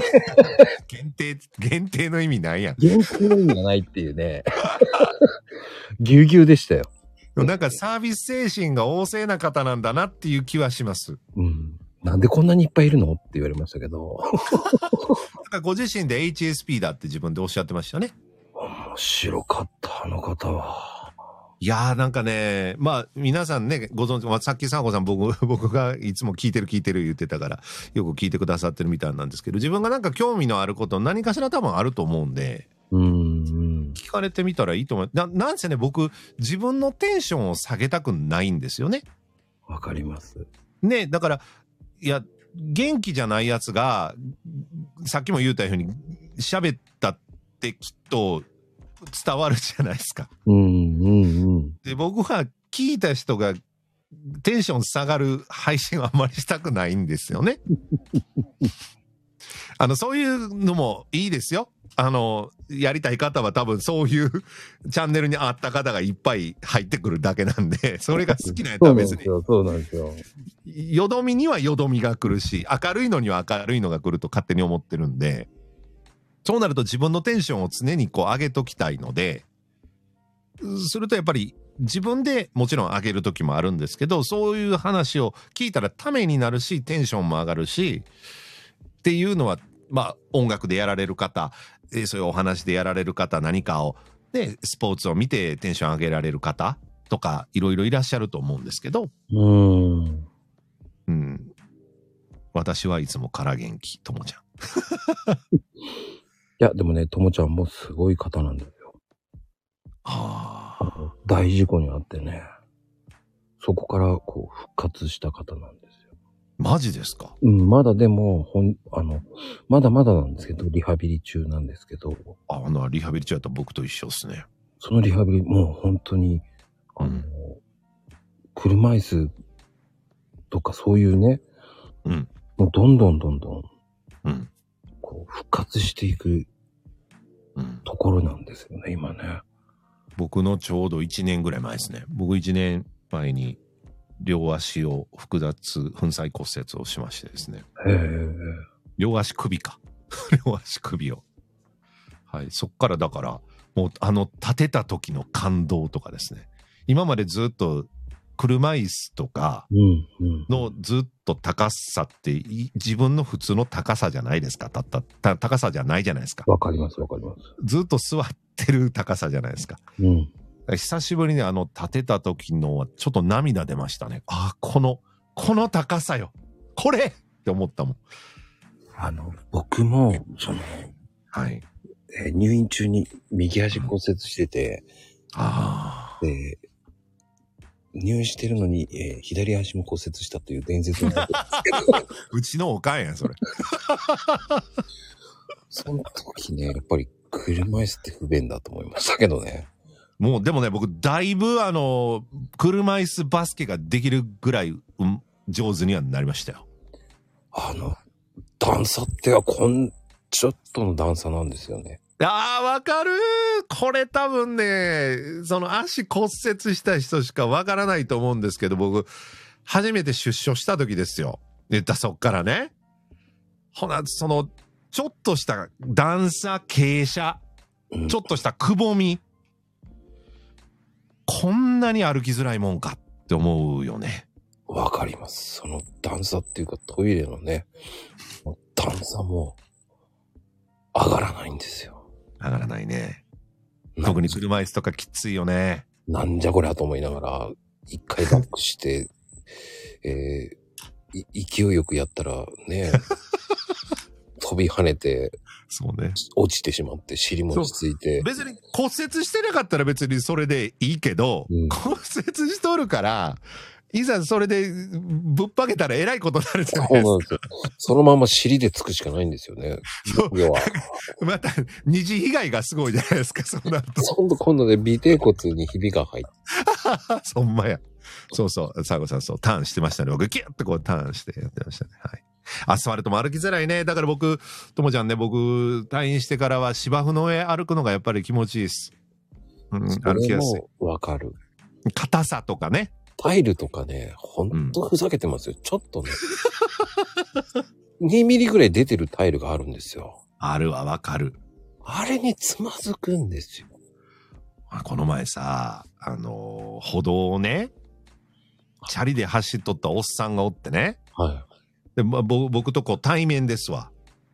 で僕の前ぐらいで急に方向ピュッと変えよったんですよ。で、こっち、ステップ踏まなあかんじゃないですか。あ危ないって。い。うん。いったってなって、その、そんなあの、普段スンって歩くのにしたら多少の痛みで今歩けるようにはなったんだけど、はい。はいお前、お、お前、し、し、しばくぞ、親父とか思いながらですね、ほんま。い知らん顔していくんですよね、ああいう人って。や、僕、杖ついとったらね、多分分かったと思うんですけど、今もう杖ついてないんで、そ、そうし、だ、だから多分、分からへんねやろね。もうだから、おじいおばあは絶対そういう思いしてるから、もう、自転車は車道を走れっていつも思ってます。うーん、なんとなくわかります、それは。おっさんの方が予想不不可能ですよね。もうね、おっさんおばはんね。もう俺いつももう車とか運転するじゃないですか。お前ら死にたいんかなって思うやついっぱいいますよ。あの、なぜ歩道じゃなく、はい。ね、普通に横断歩道じゃないとこ普通に渡りますか で、ノールックでいきなり角から出てくるでしょ？しかもなぜか手上げるんですよ。知らんやんって、もう。なぜそこで挨拶するんだっつって。横断歩道その先にあるだろうと思いながら。いや、ほんとそうですよ。まあもうちょっと行ったら、まあね。わかるんですけど、はい、はい、はい。でも手が上げればいいと思ってるんですよね。そうです。もうあの、だって、絶対に車の方が勝つじゃないですか。うん。勝つけど、あの、法律的にというか、社会的には負けるじゃないですか。そうです、そうです、そうです。ろくなことないですよ。もう本当あの、あの、警警察の方と話すとき、いや、もうあれほんまなんとかしてくださいとはいつも言うんですけど、もうルルール化しろとか言っていつも言ってますけどね。ドラレコよって。いや、ドラレコでもダメなんですよ。いや、ダメなんですよ。ほんとそれも勝てないんですよ、物理的には。そうです。オバハンと女子高 JK には勝てないです。勝てないなあの、たまたまですよ、この間。はい。はい。近いから、うん。自転車を借りて、うん。普通に走ってたわけですよ。でうん。赤だから止まったわけですよ。うん。そしたら、普通に後ろ、ぶつかってきた女子高生なんですよ。おかま掘ったよね。普通だったら謝りますよね。はい。仕方してたんですよ、それおを。い多分、パニックやったんやろね。ちょっとお前、一言言っていけこらっつって言って言ったんですけど、仕方ですよ、それも。もう、マコさんがごっつ怖い顔してたんじゃないですか。いや、そんなおかま掘ってすいませんじゃねえのかと思いながら。あのーよくさ、あの、うちの昔子供がね、はあの、2階の階段から1階にちっちゃい頃ですよ、ゴロゴロゴロゴロっと落ちたんですよ。い。はいはい。で、ドワッと思う思うじゃないですか、大丈夫かって思ったら、そのまま寝ていったんですよ。寝てたんですか？そのままスーって、こいつ寝よったと思っ それはすごいな。て。いや、次の日に目覚めた、目覚めるまではすごい不安やったんですけど、多分、あの、自分が予想した以上のことが起こるとですね、はあ、人間感覚を遮断すると思うんですよ。だからおそらくその女子高生も、うわ、おかま持ってもった、うわ、なんか怖い人、スーン、みたいな。スーン。すごいですよ。もうガンって思いっきりぶつかったよね、今ね。ぶつかったよねって言ったのに、そのままスッていくか、普通と思いながら。だから、シカと、シカとしたんじゃなくて、もう、全部遮断でこう、あの、ムーですよ、ムー。スーン。どうだったんですかね。ちょっとビール取ってきていい？どうぞ。ビール取ってきていい？すいません。ちょっとビール取りたい。いやー、でも本当にケンジさん面白いな。え、お子さん惹かれたんですか？惹かれて寝たの？もそれ？いやいや、それ違うと思うんですよ。引かれて寝る、脳震盪だと思います、軽い。うんはい、しゃ、すいません。いえいえ、軽い脳震盪とかじゃなかったんですか、奥さん。いただきます。エコー聞かせた。そうそう。ちょっとやっとかなあかんかな。すっげえ面白い。僕でもね、これはね、でもね、僕のね、あの、昔、その、コミュニティ FM っていうところでラジオやってた時にね、僕一番参考にしてたのは福山雅治さんのラジオなんですよ。あの人の面白いですよ。めちゃめちゃ面白いじゃないですか。今はね、ラジ、えっとね、魂のラジオ、タマラジっていうのを、まあ今もやってるんかわかんないです。えっとね、その前はね、鈴木トーキング FM っていう、えー東京 FM でや、夕方、日曜日の夕方4時ぐらいからやってた番組があって、で、その後今も続いてる日産がやってるアベレージっていうね、ラジオドラマがあるんですけど、うん。その福山さんのラジオがもうおっしゃる通りめちゃくちゃ面白くって、面白いです、あの人の。なんでやねんみたいなとこだけエコーとかかけるんですよ。かけます、かけます、かけます。あの人のすっげえ面白いですよ。今、と、あの、東京でやってますよ。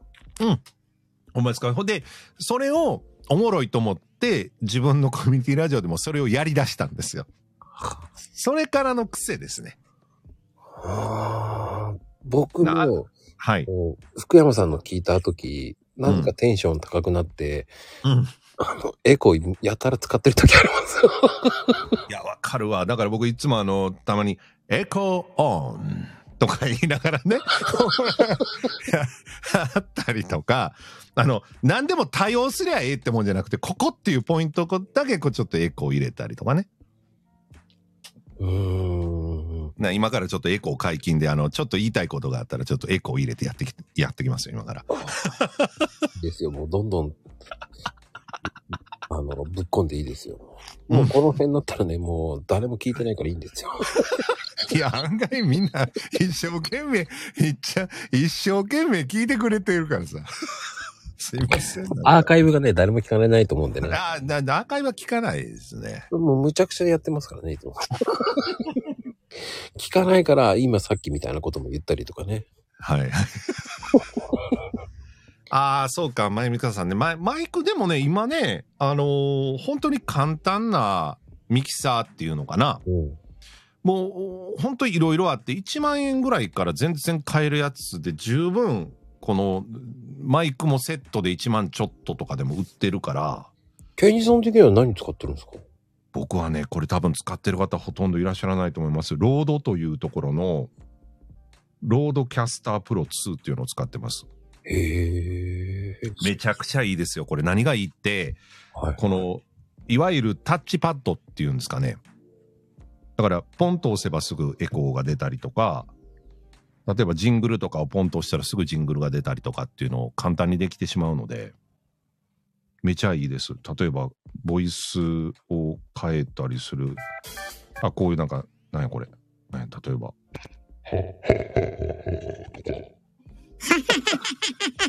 とかいうのをワンタッチでポンポンポンポンできるんですよ。それ、ロードキャストってやつ RODECaster Pro 2。まあまあ高いですけどね。高いって言っても機材にし、あの、こういう機材にしてみたら、そんな高いの9 8万9万ぐらいしますけどね。はがその、その前に使ってたのが、えっと、あそこ、 Zoom の L、え ?L、L8 か。L8 っていうのをずっと使ってましたね。これでだいたい今4万ぐらいかな。でもこの、このね、 RODECaster Pro 2にその RODECaster、RODE のマイク、もともとマイクのメーカーなんですよ。オーストラリアの。へえ。うん。で、え L8 っていうのをずっと使ってたけど、ちょっと機材変えたいなと思った時に、これ見っけて、もう1年、1年以上使ってますかね。これはすごくいいですね、僕は。僕にとったらね。やりたいことが全部できるっていう感じです。10万くらいって書いてあるけど、まゆちゃん。そうあそうそう、ロードキャスターの、もともとプロっていうのがあって、それの後継基版で、それこそ1年ちょっと前ぐらいに出たやつちゃいますかね。ちょうど僕買った時は出た、出たしやったと思います。ほとんど日本で売ってない時やったと思いますね。それのプロじゃない方ですね。何が？ロードキャスタープロロー2ド。いや、多分ね、 RODECaster Pro っていうのが、まあ、もともと商品名で、 RODECaster Pro 2という。多分、 RODECaster っていうのは、マイクの名前であったんちゃうかな。へえ。うん。 RODECaster Pro。なんとかキャスター。はい。まあ、一回ちょっとよかったら調べてみてください。会員になると1万円ぐらい安くなる、なんとかっていう、機材屋さんっていうところで買いました、僕は。へえ。うん。ジールス。はい。知らんな。知らない。うん。えっと、まあ、マイマイクのちょっと話をするとですね、はい。うーんと、もともとその僕がさっき言った木村京也さんに興味を持ったっていうのは、うん。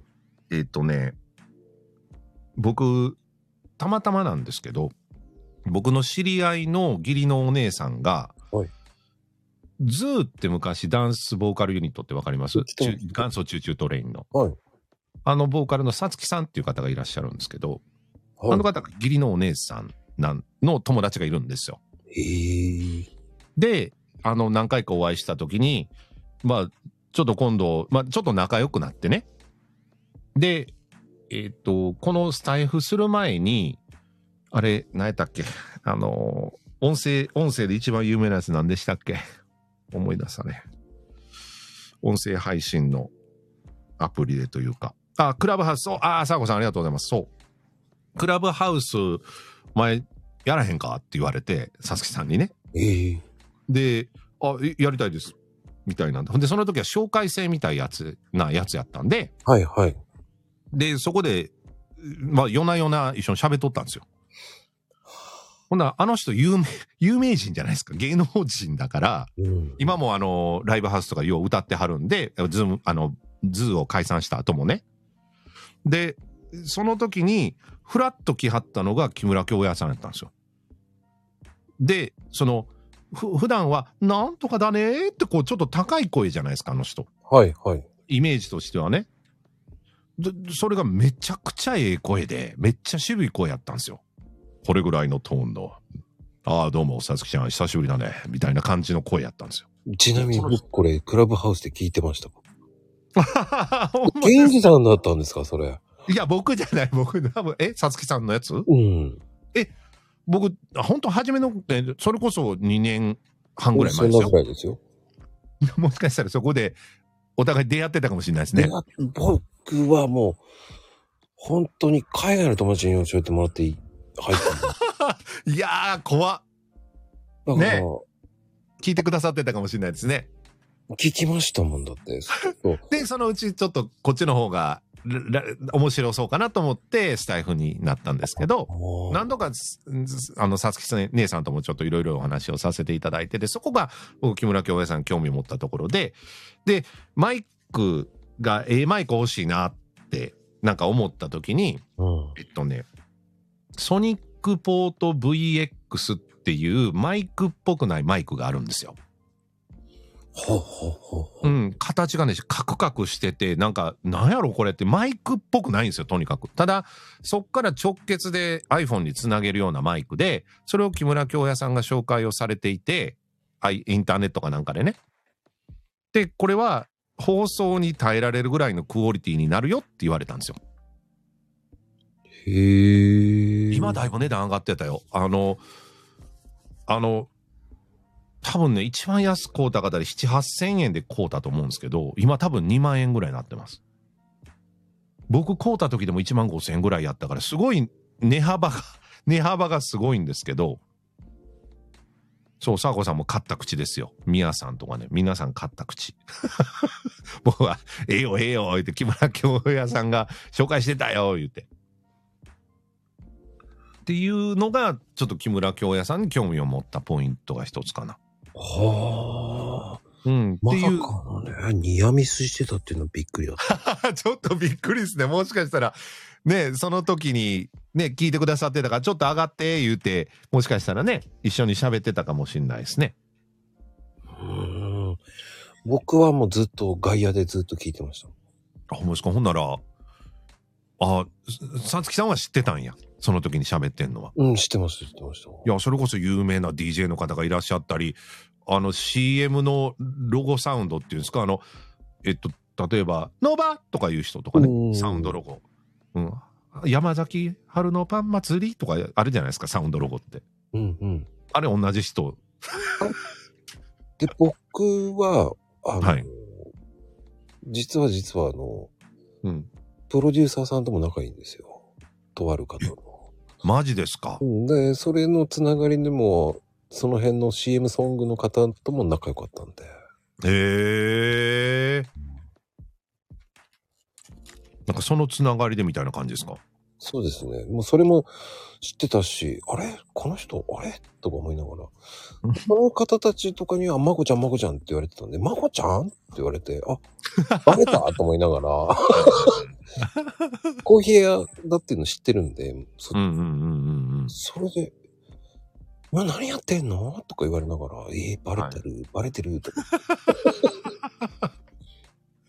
なんかひょんなことで、なんか久しぶりの人と会う時とかありますよね。あり。ましたね。僕スタイフではないかな。クラブハウスではなんか一回あったりするな。昔のその養成所の時の仲間やね。縁ですね。クラブハウスってすごかったですからね、その当時。ね。本当に出だしの2ヶ月すごかったですか？ら。すごかったです。まあだんだんみんなその、なんていうんですか、あれは録音できんとか収録は残らへんっていうのが良かったんですけど、うん。あんなんって結局ミキサー通したら何もでも録音できるじゃないですか。確かに。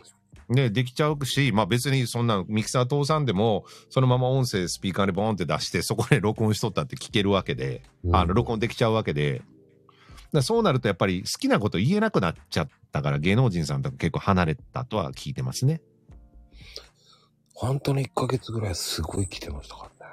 ちょうどそのタイミングですよ。なんかクラブハウスって知ってるかって言われて。知らんす。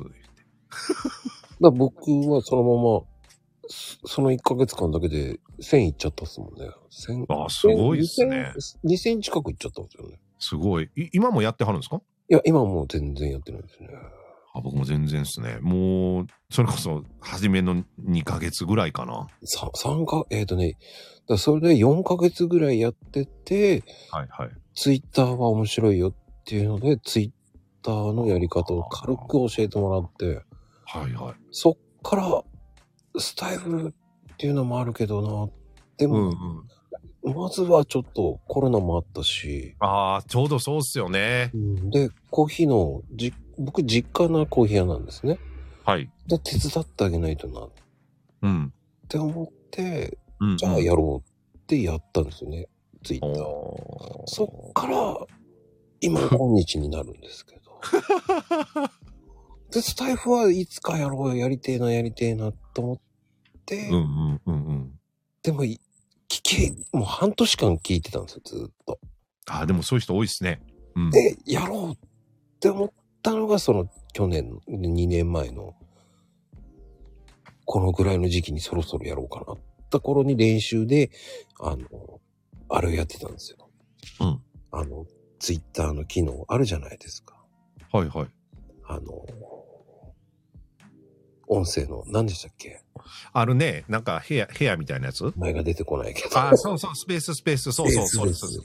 うん。スペースや、スペースでまずはと思ったんですけど、まあ、えーフォロワーさんじゃない方とフォロワーさんが、えーバトルしちゃって、あ、そうなんや。すげえ喧嘩しちゃって、いやいや、まあまあまあ、これ俺のあれなんだから勝手にあんたも喋るなよ。って言いながら喧嘩になったりとかして、それでね、やればやるだけ喧嘩になるんですよ。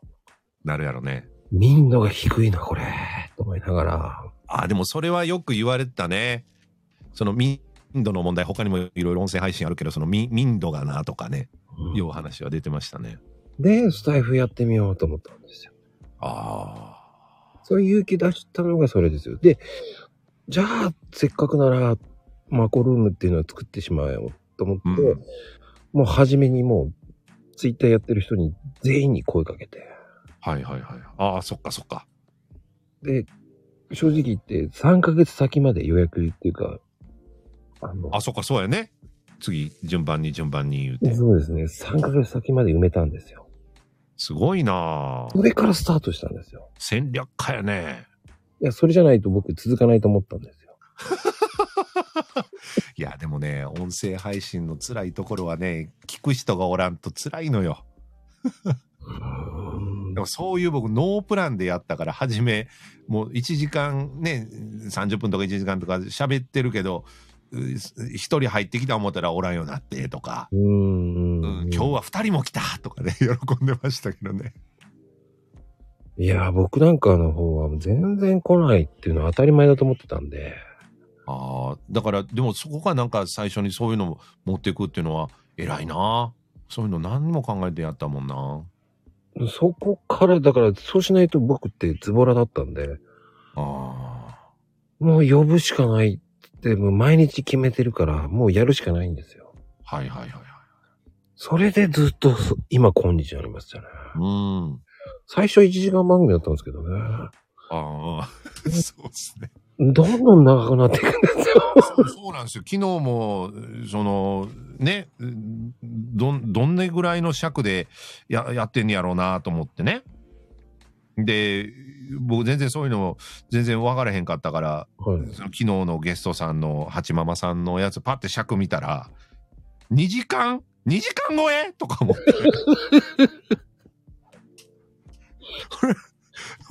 マジかと思ったらもう結局2時間ぐらい喋ってますさ。でも早くないですか？どうですかね僕らも早いですけど、聞いてはる方がね、おもろいんかどうかは知らんけど。いやー別に僕ね気にしてないんですよ、そういうの。ああ、そうです僕はもうケンジさんと話ができて、スーパースターとはね、話できて。ね。勘弁してくれ。ススーパースターって。勘弁してくれ。僕の中のスーパースターですから、いや、ありがとうございます。僕の中で話したかった人と話できたんで、もうめちゃめちゃ楽しいわけですよ。はあ、ありがとうございます。あの、そういうのもちょっと僕、やってたこともあったんですけど、今、毎週、その、水曜日に、サーコさんとやらせてもらってる、そのラジオ風のね、うん番組をやらせてもらっても、あれはね、もうね、最初からもう1時間で終わろう。もうだからもう1時間、もうどんな、どうあっても1時間で終わる。っていうので、コーナー決めてっていうのは、ラジオ風な初めにルールの一つとして決めては、や、やってたりはします。はい。うん。ついつい、なんか喋りすぎてしまうので、言いたいことあったらもうどんどん言うてまうから、ああ。はい。はい。ケンジさんのそういうところが僕大好きなんですけどね。だってあのさ一時期本当あのうちマンションちょっとベランダ広いんですよはい。でひ一人でねあのなんかななんつうのホットプレート出してきてさはい。肉ジューって焼きながらね それこそビールちょっと取ってきます言って、うん、なんかそんなんをダラダラダラダラやってた。あとそれこそ2時間3時間やってた時とかありますよ。もうだんだん日も暮れてきてさ。そんなこともあったんですね。あったあった。そんな聞き返したこともないわ。もう、もうだからもうね、多分伸びるんですよ。そういうのが伸びるんですよ。知らんか。そうそう、言う生ね。やってました。やってました。やってました。はい。だから自分がこんなんやったらおもろいんちゃうかなっていうことをどんどん実験したらええと思いますね。うん。こんなん成立するんかなとかね。うんうん。何でもやって、ダメだったらやめればいいと思うんですよ。ああ、もう本当それそれ。だからもう、ダメか飽きたらやめたらええんですよ。う ん飽きるんですよ、だんだんと。僕はね、それプラスそのコラボウィークって2週間よん、1週間ずっとその人と話したりとか、そういうのもやったりとかやってる。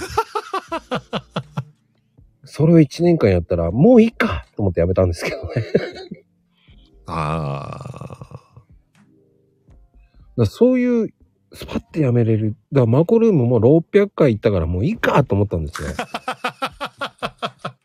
そしたらやめるのもったいないとか言われたら、あ、あ、うんもったいないから、じゃあもうちょっとやってみようかな偉いなぁと思って今、今日に来てるんですよね。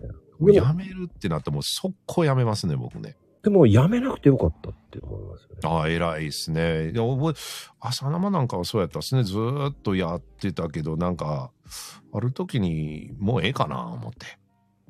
だもうやめるって決めたらもう、やめます、言って。やめる。で、なんか、で、またおもろいなと思ったこと、なんか思いついたらなんかやるみたいなことがなんか、うんうんまだと続いた方じゃないかな、全部でどれぐらいやったんかもう全然カウントしてないんでわかんないんですけど。いや、でも、そういうのをやるっていうのもね、大事だと思うんですよね。僕はこれやってたおかげで、ケンジさんとも話できたし、いやいやいやいいや、そういうね、話をしたい方って結構いっぱいいるんだな、まだまだと思って。あ、だってもう、うなるほどおるでしょ。5、600じゃ効かないと思いますよ。まあ、どうな、そ、そ、そ、そこまでやってるかどうか問題なんですけど。いや、なんとなくね、その、まあ、あるちょっと自分の友人がおった時に、まあ、そいつは別に配信とかやってるわけでもないし、ただの友人なんですけど、はいそいつはもうずっと営業畑でやってるやつがおってね。で、まあ、結構いろんなことにチャレンジをしてるやつで、はいで、結局その影響力を持つためにどうしたらいいんかなって言った時に、もう僕は有名なあれしかないっすね、みたいなことを言ったんですね。確かに有名になれば取り上げもら取り上げられやすいまあ鴨頭さんじゃないですけど影響力を持つとより多くの方に聞いていただけたりより多くの方々にリーチするじゃないですか。はいはいはい。だそこはせやなと思ったのが僕が今回えっ、とその木村京也さんっていうところのもう一回この50過ぎてやってみようっていうのきっかけの一つではありますね。うーん。だからはい新たなる探求心っていうことでもありますよね。ねだったらだから例えば僕はなんか、まあ、声がええとかっていうのはまあ言ったらうんそういう業界編言ったら声がええ人やつしかおらんじゃないですかうんうん。でもその中でう売れてく人間とかあの CM やってますあの番組やってますとかっていう人は限られてるでしょ？そうですね。うん、なら例えば僕もそういう勲章というかねそういうものがああったらええなと思ったんですねそしたらああれをやってる林なんやっていう感じになるじゃないですかそれは世間に認められたっていうことでもあるからそうなると自分がほんまにそこで言いたいこととかねなんか伝えたいこととかこうなってほしいって思うことをやった方がより大きいおなんていうのかなより多くの方に聞いていただけるのかなって一つ思ったんですよねもちろんそうなると制約もいっぱいついてくるとは思いますよ。好きなこと言えへん場合もあるやろしね。確かに。うん。あの、えそれも含めてかな。うん。別に影響力を持ちたいっていうわけではなくて、自分が今後それを仕事につなげていくとか、自分が本当にここってすごく大事なことだよねっていうのを伝えるときに、うん。有名であるか有名でないかっていうのは結構大事で。で、しかも、こういう SNS であるとか、そのメディアっていうのを介していくと、普通の方がちょっと力を持てたりするじゃないですか。YouTuber の方が特にそうだと思うんだけど、はいはいはい。昨日まで普通の一般人やったのに、もう今やテレビにいっぱい進出してらっしゃるわけで、うんうんうん。うん、そういうふうに作った方が、うん、少なくともより多くの方に伝えられやすいのかなというふうには思ったので、うん、そこが一番近道かなと思って今一生懸命やってるという感じですね。うーん。僕は、そこまでいけたらいいなって理想ですけど、うん。まあ、まだまだですよね。その力をつけなきゃいけないっていうのもあるし。あの僕がその声のことを一生懸命やってたのってやっぱり地方のローカル局の CM を読ませていただいたりとかう、んあのさっき言ったコミュニティ FM ってそれこそもうなんて言うんですか？横浜とか関東とかそういう全国とかってそういうレベルではなくてもう一市町村とかそそういうラジオ局っていっぱいあるんですよ。ありますね。でもそんなラジオもうほぼ誰も聞かないんですよ。言ったら。みんなやっぱり東京 FM、東京やったら東京 FM に合わせるし、こっちやったらファンキー FM って802とかしか聞かへんし、うんうんうん。っていうふうに、おま、いう状態やったんで、で、その中で唯一あるのが、その、阪神の甲子園あるじゃないですか。ありますね。甲子園の試合の前に、トラッキーっていうマスコットキャラクターがいるでしょ、うんうんはいはい。あれとラッキーっていうマスコットキャラクターがいるんですけど、あのトラッキーとラッキーがやる、みんな観客の子供たちが参加するトラッキーとラッキーのダンスチャレンジっていうのがあるんですよ。ああ、そういうイベントですよね。そう、そのイベントの、えっ、と、声というか、アナウンスメントはずっと僕です。あ、はい。日本シリーズも、あ、わかんない。そこまでじゃないんですけど、その、あくまでも多分ホームゲームの時の、あの、普通のペナントレースの時だと思うんですけど、あの、トラッキーアンラッキーダンスチャレンジっていうのがあるんですよ。で、それはもう10年以上前から僕の声ですね。すごいじゃないですか。いや、だだってもうそれ一回こっきりレコーディングしただけですからね。でも、がっちりがっちりですよね。いやいやいや、その時のギャラだけですよ。一回流れることにチャレンジャーいやいやいやいやいや、そんな、そんなわけないじゃん。そしたらもうちょいお金あるよ。そうですよね。いや、もうだって、その時一回こっきりでまだ使ってんのその後キータ君って子供までできてんのにトラッキーラッキーしかいなかった頃のやつやからいい加減新しいのレコーディングせえやって思うんですけどしないんですね。しないしそんなカラオケみたいに一回一回流れるごとにチャリンチャリンなんかないですよだってそれはだって例えば声優さんがねうんと例えば「鬼滅の刃」でもいいですけどうん鬼滅の刃で、まあ、声優さん当てた、んえっ、と、なんとか、んは、花、花、な、な、忘れた。まあ、な、まあ、主人公の方でもいいですわ。ね、そこで喋ったとて、うその、ん映画でやった、アニメでやった、もう一回アンマプラとかで、何回も何回も再生されたとて、ギャランティーはその作品に1回だけでしょ？ああ、そっか。そう、だからそこで、こう、昔の言うたら、筋肉マンとか、サイバーリョウとかやられた、え神明さんなんかが、そう、それおかしいって言って、言い過ぎて干されたんですよね。だって今も神明さんの声なんかほぼ聞けないでしょ？聞けないですね。もう地上波ではまず流れないじゃないですか。前まで毛利小五郎とかやってはったけど。ああ。でも僕の知り合いの方は、えーはいアニメの主題歌相当作ってるんですけど、はい。あ、すごい。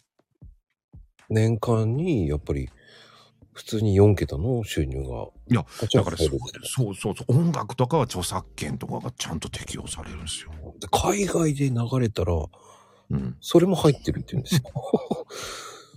だからそういう声優さんはそういう意味でいくと、そうね。まあ、干されるのっていうか、実はね、ちょっとやりすぎた感はあるかもしれないね。うーん。やっぱりそうやると使いにくいじゃないですか。現場としては。うーん。まあ、1本5000円っていうのは、まあ、関西価格ぐらいだったら1本5000円とかあっても1万円ぐらいですけど、まあ、東京価格でいくと、0、1桁、2桁違う方たくさんいらっしゃるんじゃないですか？うーん。だいたい1万円から1万5千円って言われてますよね。花江夏樹さんとかね、ああいうもうトップの方、それこそあの悟空とかね、野沢雅子さんとかになるとやっぱり数十万入ってくるし、木村京也さんなんかおお話を聞いてると、一番組やると数十万振り込まれるっておっしゃってましたから、それはほんの一握りですか、一握りですよ、本当僕もね、亀明さん大好きしさん。僕、一時期神戸のところでアニメで復興させようっていう、そういう場所があってね。はいはい。で、毎年のようにそのアニメフェスがあって、神谷明さんが必ず来てたんですよ。ええで、もうだっていきなりオープニングから筋肉マン歌って入ってきますからね。あんた歌ってないかなって思いながらね。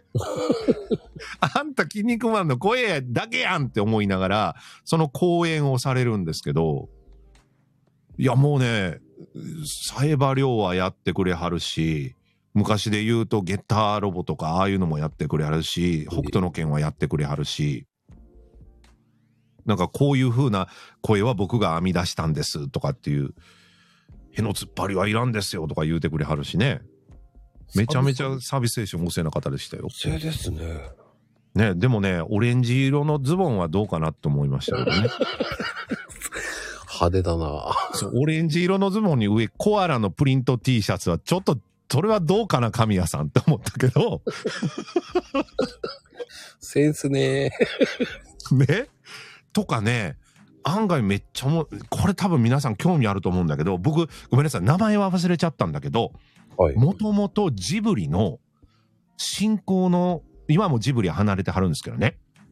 そのジブリの、えっ、とね、ラピュタとか、魔女宅とかを作ってた時に進行というか、そのジブリにおった方が公演に来られたんですよ。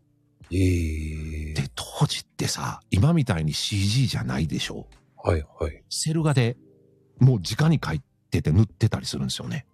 うんうん。で、それ、あの、一旦全部プリントするじゃないですか、映画とかで。うん。その後セル画ってどうしてたと思います？あれは捨ててたんですよね。そうです。捨てるんです。うん。で、これもったいないと思ったらしくて、いくつかそれをくすねてきてですね、その方。で、そのセル画とか、実はボツになったセル画とか、もともとの早尾ちゃんが作った下書きとか、デッサンとか、めちゃめちゃ、め、めっちゃめちゃ見せてくれました。あの、フラップターが、ななんちゅうの、こう、羽ばたいてるのをこう、わざわざ削ってたんですよね、あれ、セル画削って。うん、うん。そういうのを表現したりとか。そう、だから僕全部それ写真撮らせてもらって、絶対 SNS に上げないでねって言われましたけど。僕は、あの、タイムボカンシリーズおお。の、っていうか、まこさんいくつ？の、タツノコプロの、あの、年齢不詳？違うんですよ。僕は知らなかったんですけど、はい。そのタツノコプロって有名らしくて、その、いや、そりゃ有名やろ。の会社の、その、立ち上げた人たちの、うんその、にいた、旦那さん、まあ、奥さんと仲良かったんですよ。なんかもう、業界の方で知り合い結めちゃくちゃ多いですね。で、たまたまですよ。それって、うん。その人の、もう、やっぱりセル画は捨てちゃうのよって言って、うん。結構あるのを見せてもらって、本当だテンション上がるよね。これを友達、あの、先輩とかに見せたら、すっごい、なんだお前、なんだこれ？知らないのか？って言われて、知らないっつって。で、あの、年賀状がね、はい。ヤッターマンで年賀状が来たんですよ。ああ、テンション上がる。僕はそんなヤッターマン世代じゃないので、ああ、な若いね。だから、そんなにすごいの？これ？っつって見せて、すごいぞ、これっつって。そらね、大谷翔平のことを知らない人のサインボールを仮にバットとかもらっても何の価値も見出さないのと一緒ですよ。だでも、それすごいことだよって、大事にとってどっか行っちゃったんですよね。大事に取ってねえじゃん。だ、大事に取ってねえじゃん大事にしすぎちゃったんですよ。忘れてた。エコー忘れてた。大事に、その、箱に入れて、うん。そ、引っ越しした後どっか行っちゃったんですよね。大事にしてねえじゃねえかよ。いや、それ大事にしなきゃって箱に入れたんですけどね。その箱どっかやと思ったんや。そう、そうなんですよ。なんやそれ。いや、でも、本当にすごかったですよ、でも。いや、それはすごいだろ前うさ。回とかが写真撮らせる、写真撮らせるってすごかったですもん。あーあ、はい、はい。とか言いながら自分は価値があんまり分からへんからね。そうそう。全然わかんねえって思いながら な、もうだからこういうことになるのよ。で書いてくれるってすごいぞとか言って。あ、そうなんだと。え、そのヤッターマンの年賀状は？で、そのやったマンの年賀状も、だから、ど、どっか行っちゃったそ。れ、それ一緒に式置いといたんですよ。どっか行ってもたんかーい。そうなんですよ。おいおい。もったいないな。いや、もったいないですよ。あなたって、あなたってしっかり管理しなさいよって言われた。いや、でもそれ言うたらやっぱりちっちゃい頃に集めとったおもちゃとかね。なんかあったもんって今やったらむちゃくちゃ価値あるもんでもみんな捨ててもうたり、親が勝手に捨てたりするからさ。レコードとかね。そうですね。はい、もうしゃあないです。価値がわからないから、親は。まこさんは、価値が分かってないのよ、要は。いやー、そっか。失敗したなって、そういうのね、何個もあるんですよ、本当に。ああ、何個もある。そうなんですよ。ダメじゃん。あの、だから F1 ドライバーの方、元 F1 ドライバーの方、F1 になる前の写真、あの、最後のサインっていうのを僕もらってるんですよ。はい。F3000 の時のサインをもらってるんですよ。はい。F1 になった時の第1号のサインももらってるんですよ。それはどうしちゃったの？どっか行っちゃいました。どっか行ったんかーいその方も有名なんですけどね、有名すぎて言えない。日本人やんね。日本人です。限られてますけど。だいぶ限られてますけど。3、4人ぐらいしかいないと思いますけど。ああ、その方じゃないですよ。うん。あ、そもう、笑っちゃいますよね。う。あ、そう。ああ、ともちゃんさん、中島さんじゃないですね。なんでしょうね。それは今はなき、フットワークではないですよね。いや、これ以上言えないです。言わへんのかい。あの、ご本人にまだ言ってないんでね。怖くて言えないああ、変わった名前の方か。です。そうですね。いやもう中島さんじゃなかったもん多分あと2、3人しかいないですよ、多分。日本人やったら。本当にその、ちゃんとまこちゃんへって書いてくれたんですよね。へえ。じゃあいらないからって言ったんですけどね。ふざけんなって怒られましたけど。ふざけんなと怒られたんや。せっかくそこまでして書いてもろたのに。いや、いらないって言ったら俺、お前ふざけんなっつって怒られました。あ、ほら。それこそそれをなんかなんちゃら鑑定団みたいなところに持ってったらね、もしその箱があって。ゼロゼロゼロゼロって言ってあったかもしれないですよね。いや、多分そんなことはないと思いますよ。そうか？それは勝手に自分が思ってるだけかもしれへんで。わかりませんけどね。なんか達成しちゃったな。達成したね。おめでとうございます。ありがとうございます。達成しちゃった。こんなんで達成しちゃったよ。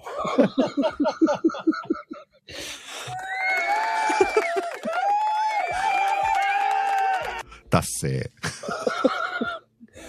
一瞬、達成って聞こえたんですけどね。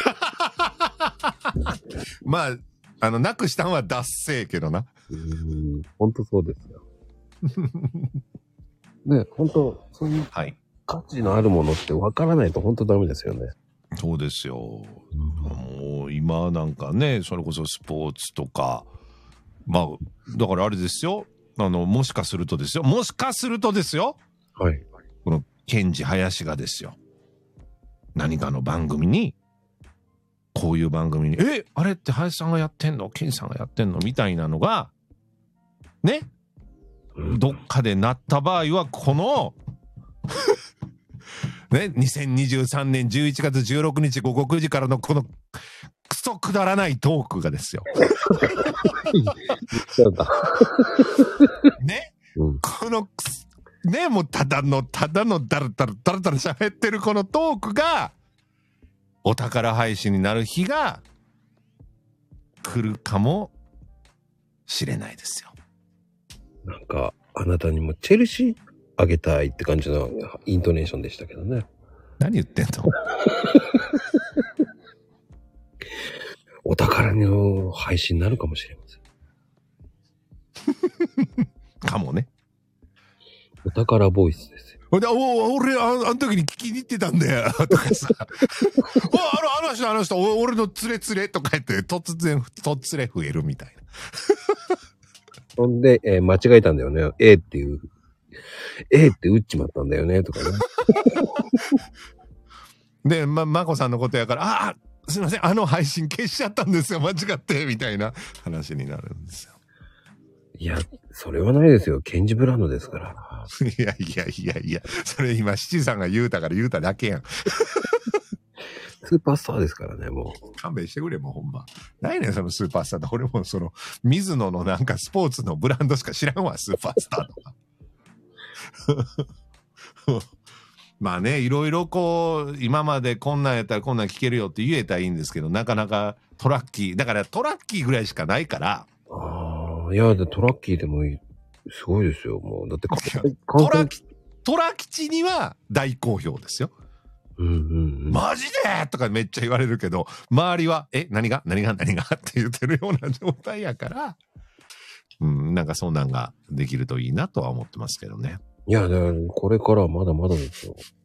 さっきから七時さん、あの、剣、剣気になってるんですよね。あの、さっきも、剣治林な、剣気林なんで、世界の剣気って、誰やねん、剣気って。剣気って誰やねん。もうさっきから突っ込みと思ってしゃあなかったよ、俺。世界の元気って。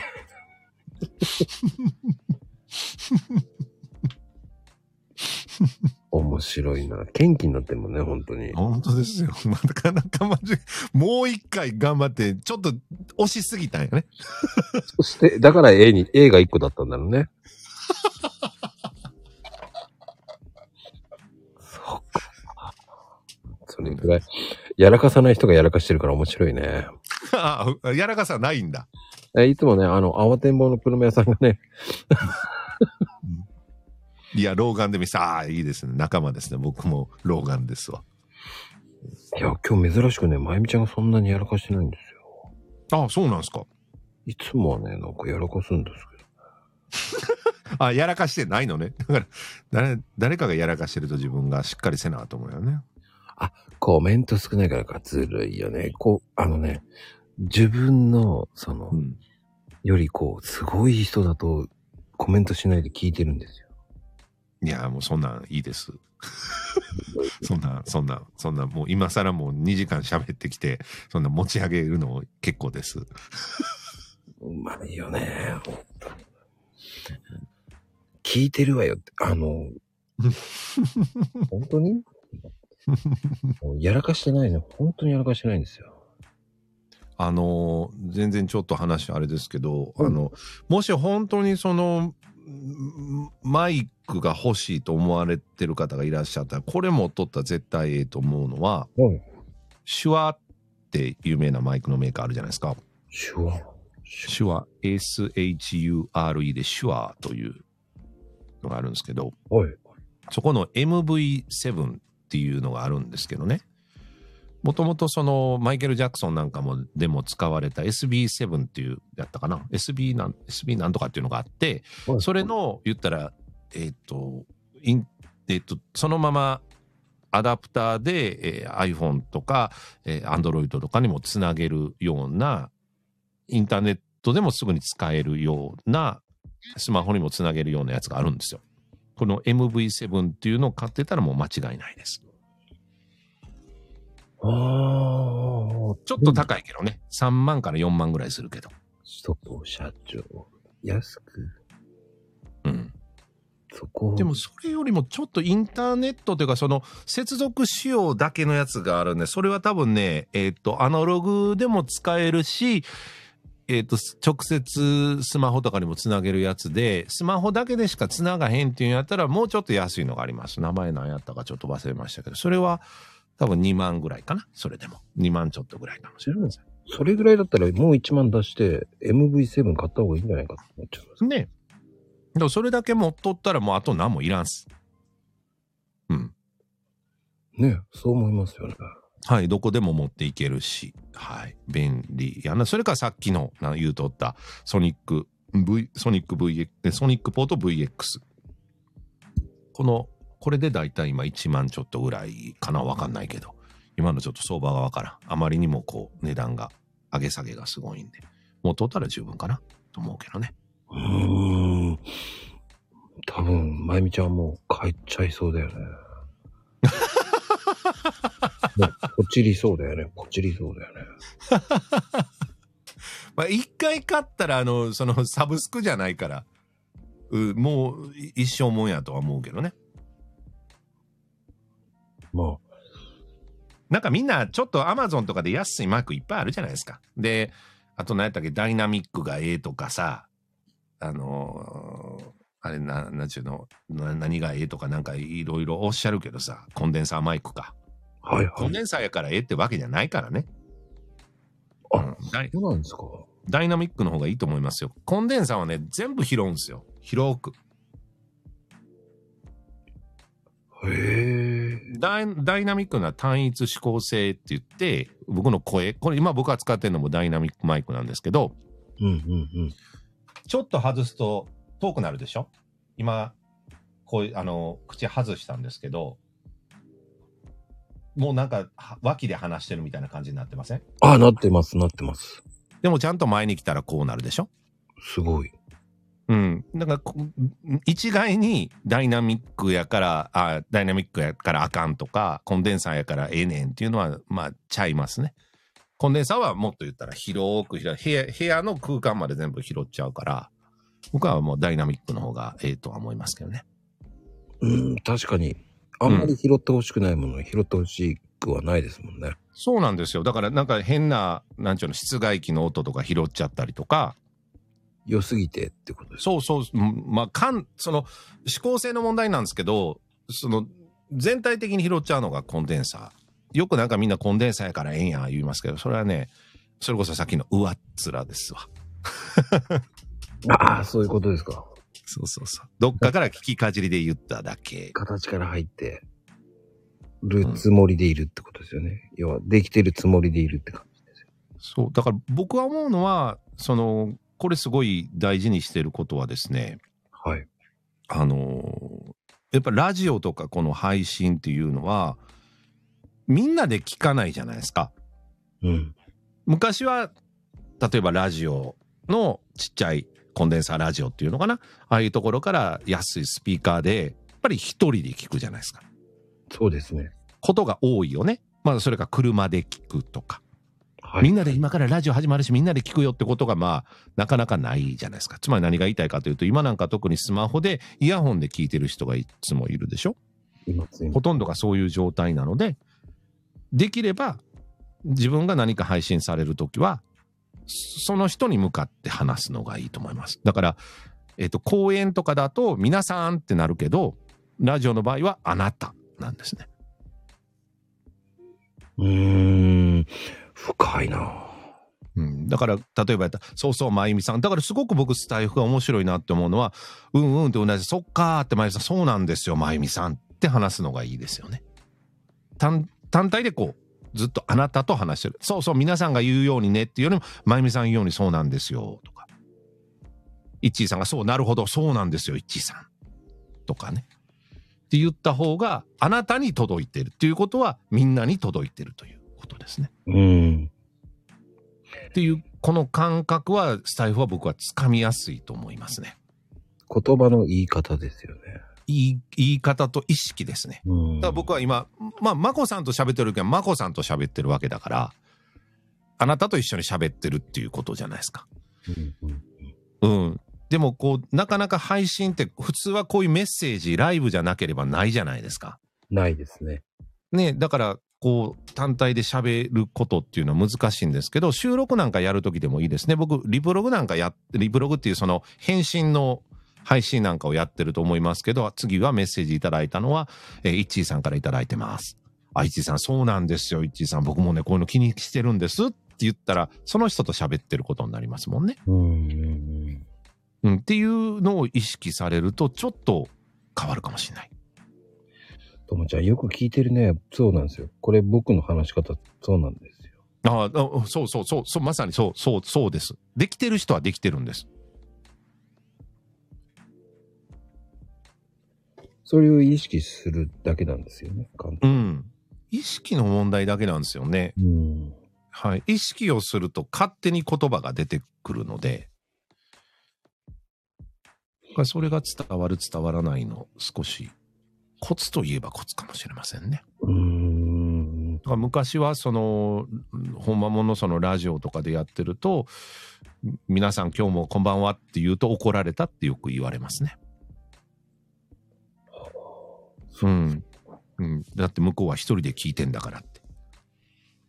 あなたという認証、二人称で言いなさいっていうふうに言われたみたいですよ、昔は。たまにね、ラジオ、こういうの、この、スタイフで聞いてると、ね、おはよう、こんにちは、こんばんはっていう人いるじゃないですか。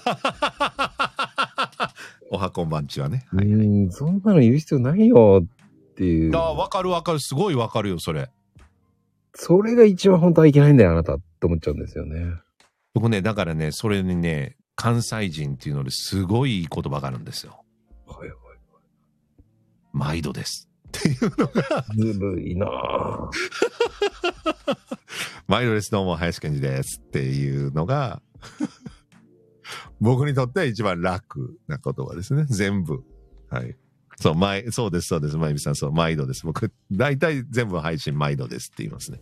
そうね、毎度って言ったら、ずるいって言えばずるいですよね。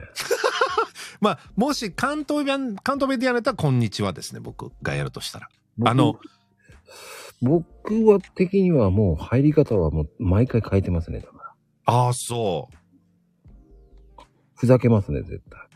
ああ、ちょけるんや。いや、大体それはあの、聞いちょこちょこ聞いてるとわかりますよ。またなんかネタ食ってんのかな、この人、スタートの時って。毎回、だもう悩んでるだけっていう設定でやってますね。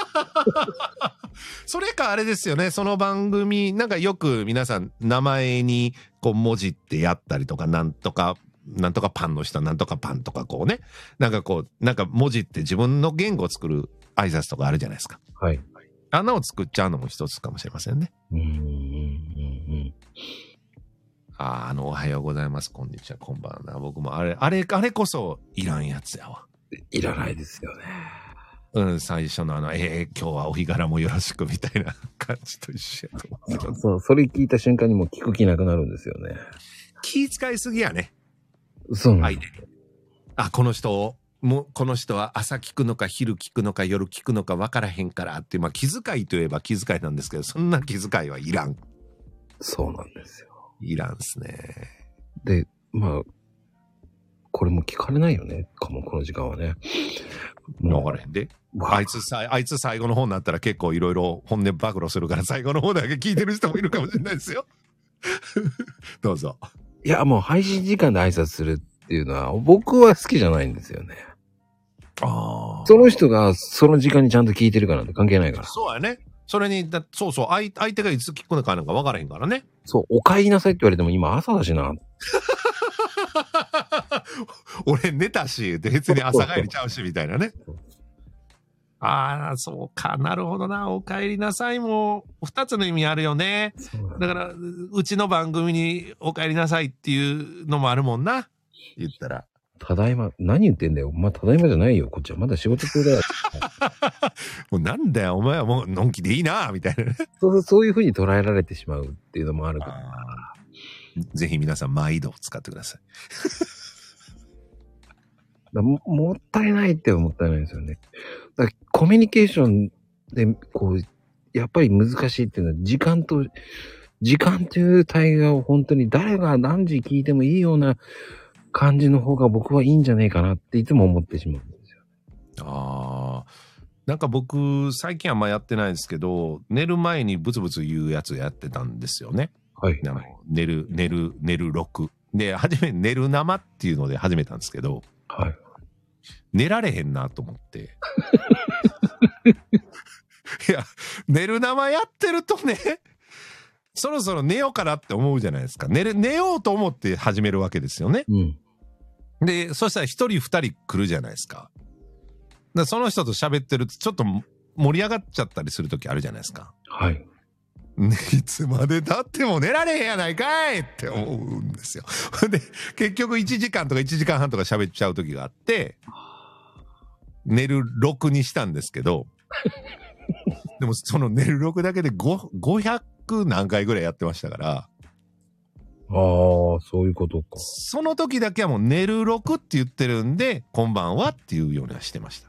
うーん。寝る、寝るから、今から俺が。で、そういうことおやすみなさい。で、閉める。うん終わりはね、いいと思うんですよ。うん。終わりはね。うん。ただ、スタートで聞きたくないだろ、そういうのって思っちゃうんだよ。まあだから僕の場合、あれやね、タイトルがもう寝る6とかさ、そう、そういうんだったらいいんですよ。朝、朝生とか言ったから、お前が夕方聞こうと、昼聞こうと、夜聞こうと、朝生をわしはやっとんねんと。そうそうそうそうそ その場合は、おはようございますってやりますけどう。う、ん。あとはもう毎度。ねまゆみちゃんみたいに夕方でやるのって、ただいまって番組だったらただいまっていう番組でいいと思うんですよ。ああ、ただいまっていうのが入ったらね、今日も、今日も帰宅ラジオみたいなね、そうそうそう。お帰りラジオみたいなのが初めに入ってればね。そう。入ってなきゃただいま言うなよって言いたくなるんですよ。わかるよ。だから、まあ、何が言いたいかというと、そういうとこもちょっと意識してねっていうことが言いたいそうそうそう。それをしすればいいね、いいのね、じゃなくて、しなくてもいいんだし。だからそれは、僕の意見であって、ケニさんの意見も、うんこう、二人の意見を聞いて足して2で割ってやるならいいと思うんですよ。そうあ案外、案外自由にやってるようで、自分の決め事は結構あるんですよとか、意識持ってやってることはあるんですよっていうのはあるっていうことですわ。うん。だから面白いですよね、人の配信を見て。ディスってるわけじゃないんだけど、うん。本当に朗読もね、本当面白いなと思って。最初から題名を言うっていう方もいるじゃないですか。うん？最初に題名を言う方もいるじゃないですか。ああ、はいはいはいはい。今日の題名は。あいや、もう題名書いてあるじゃない。問題言ってほしいよ、僕は。って。あ。ああ、でも、僕そうやな、ライブでやるときは、あのー初めに皆さんが聞きに来てはるんで、ちょっとご挨拶するんですけど、タイトルは言わないな。それでは、録録させていただきまして、まあ、そこから一応タイトルを言ってから、作者名を言ってから言うようにはしているようにはしてますけど。収録にしてからはもうそうですね。うん。うん、例えば、えー雨にも負けず、宮沢賢治っていうところも一つの作品の一部だと思っているので、逆にね、それを最後に持ってったら面白いんじゃないかっていつも思う。どっちも、僕どっちもやるんですよ。最後の方が僕しっかり来るなと思うんですよね。雨にも負けず、宮沢賢治、わーって言った後、そんな、えー人間、ね、人に私はなりたい、宮沢賢治、雨にも負けず。っていう、うん。僕は、僕は勝手にこれはこだわりなんですけど、頭に言ってる時は僕結構無味乾燥に言ってる、フラットに言ってるんですよ。うんで、それ読んだ時に自分の感情が動くじゃないですか。はいはい。そうやなって思ったりとか。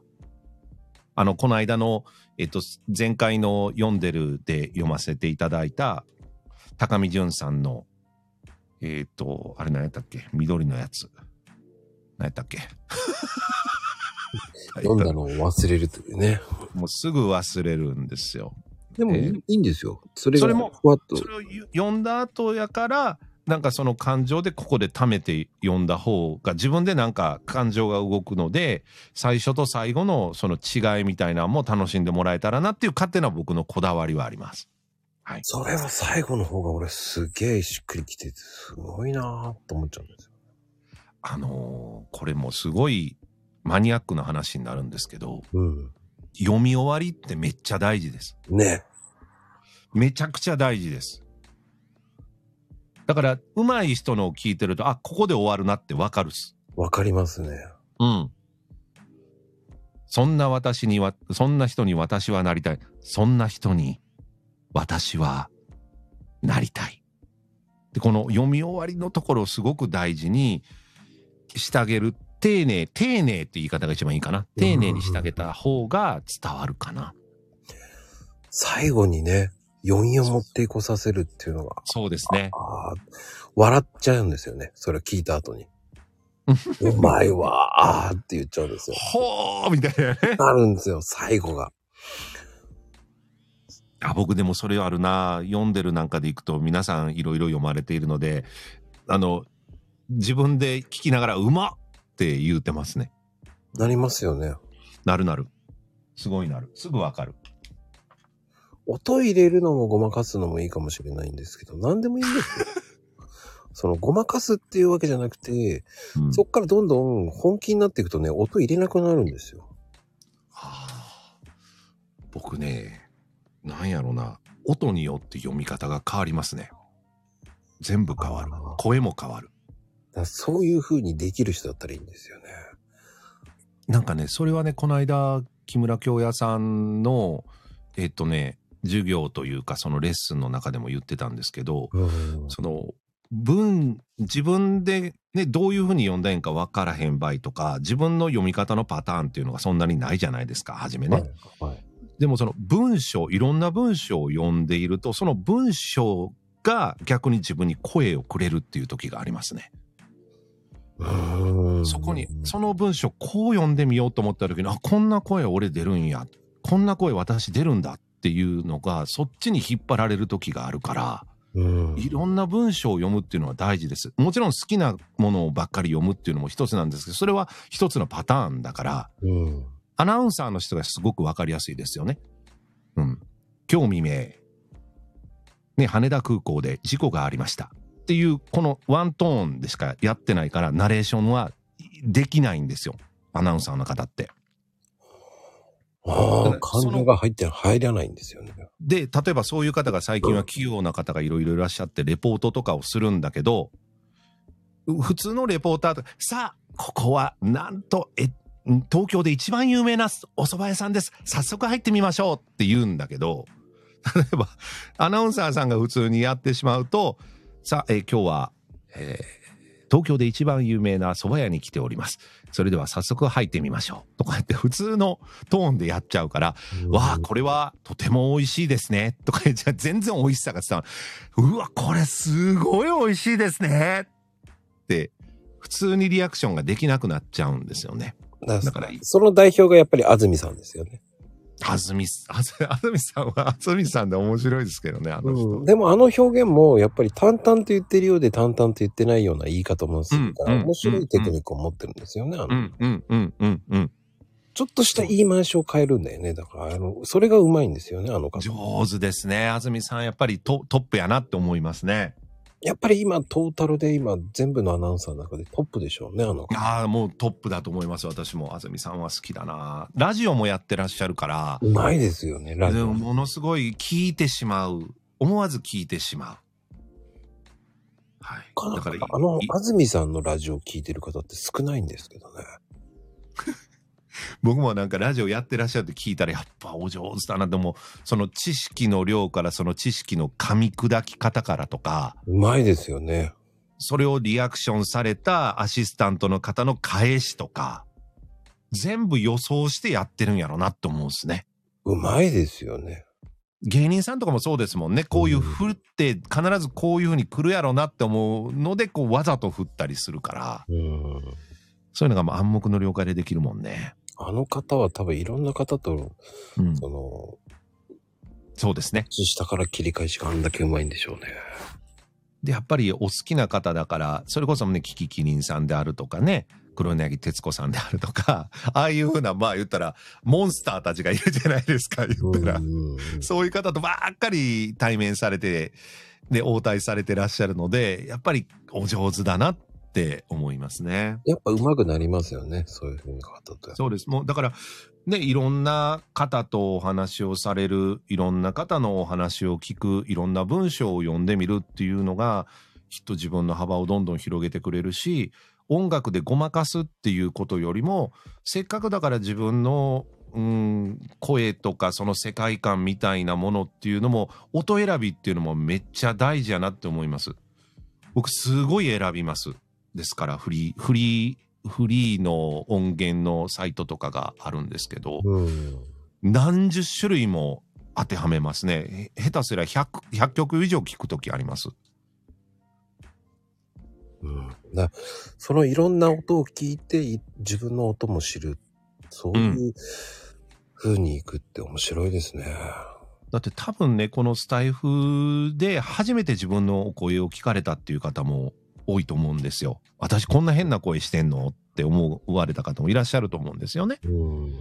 ね、それはそうですよね。あの、僕が聞いている今、声って、あの、僕はヘッドホンをしながら聞いているので自分の声も分かってるんですけど、このヘッドホンがなかったら僕がマコさんに喋っている声で自分で聞いている声と、マコさんが僕の声だと認識している声と違いますから、うん、違いますよね。ね。だから、まあ僕はヘッドホンはして聞いた方が自分の声が分かりやすいんでいいと思うし、で、その声が分かってくると、この声に合う音楽を選ぶ。逆に音楽を選ぶ。その音楽を選んだものに声を合わせていくっていうこともすごく大事やから、まあ今回も僕また朗読読んでる参加させていただきますけど、もうすでに2パターン作ってるんですけど、おお。まあ、尺の関係上、の一つのパターンしか作れないので、あの、まあ、また、い一パターンそこで出させていただいて、全く違うパターンの BGM と声で、えっ、と、また後日出そうかなと思っています。うーん。でもね、今回ね、面白い試みもあるのでね、え、何ですかそれ。面白いことやりますんで。え、それ、言えよ。言え。言えよほんま。言ってほしいんですか？でもな。でもね、本当に今回ね、ハムネがいいの、いいのが2つできちゃったんですよ。マジか。もう選べえどうない。え、ほな、2パターンなんかやるってこと？うーん、と思ってます。マジか。え、まあそれはタイタイトルが違うってこと？もうテーマを1個、それはもうテーマドンって入れちゃいます。なる。俺、そのテーマに沿ったことできてないかもしれん。でそれは、今回のは違いますよ。あ、そはい。次のやつがちょっと、まあ、う。でもだってそっから派生したのでやってるでしょ？読んでるともう一つなんかあるじゃん。何やったっけ？なんかやあったでしょ？俺名前忘れたけど。あ、30秒 PR よ。ああ、それそれそれそれ。それも、もともと読んでるからの派生なの？あれは。発生そうです、そうです。ね、こんなんやっても面白いんちゃうかなみたいなことやんね。そうなんそうなんですよ。より3 30秒か、より、より高度やな。いや、それはもう固定っていうか、そのイベント、ももっとイベントとかやってもいいよっていう方を募集して入れてるんですよね。固定から。そうなんやうーん。30秒でそれを PR しましょうっていうテーマ。ああ、なるほど。で、今回はドリンクだったんですよ。ああ、あ、そういうテーマが決まってるんだ。で、その次が今言えない、言えてないよっていうのもやってるんですよ。何言えてないよって。まあ、こちらが指定した文章を言ってくれっていう。ああ、やりて10秒で、あ、15秒でっていうね。え。やりてじゃあもう、イベント入ってくださいよ。入れて。え。やれ、やれや、みたいなね。そっちの方は面白いですよ。ほんああ、面白いね。みんな同じ文章。まあ言ったら課題曲みたいなもんやね。ああ、そうです、そうです、そうです。ね。自由やなくて課題曲や。まあ自由、みんないろいろ思考を凝らしてやってるもんね。今回だから僕、朗読はやらないです。で朗読読んでるって言いながら朗読はやりません。はい。えどういうこと？朗読、まあ朗読といえば朗読なのかもしれないですけど、あ、はいそういうことね。びっくりした。朗朗読のいわゆる青空文庫であるとかどなたかが作ってらっしゃるフリーのものは作りません。はい。いや、そういうので、あの、僕の朗読会は、イベントはもう自由ですから。ね。ルールはいっぱいあるけど、内容は自由ですからね。そうです、そうです。好きにやってくれっていう。もうせっかく僕もそのナレーションをやってるので、まあ、そういうナレーションみたいなものができればなと思うのを今回はあの出させていただければなと思っております。で、違うパターンをまた別で出すというね楽しみだわ。これがね、もうちょっとしたらね、うん。この朗読会のイベントがある程度皆さんに発表したら、次のっていうのを発表。新企画が。そうなんですよ。えーそう、まゆみさんが言ってたよ、さっき。そう、言わん、言ってく、教えてくれないのよね言ってたんですよ。いや、それ言っちゃったらこんがらかると思う。また説明、というかね、こっちがめんどくさいね。そうなんですよ。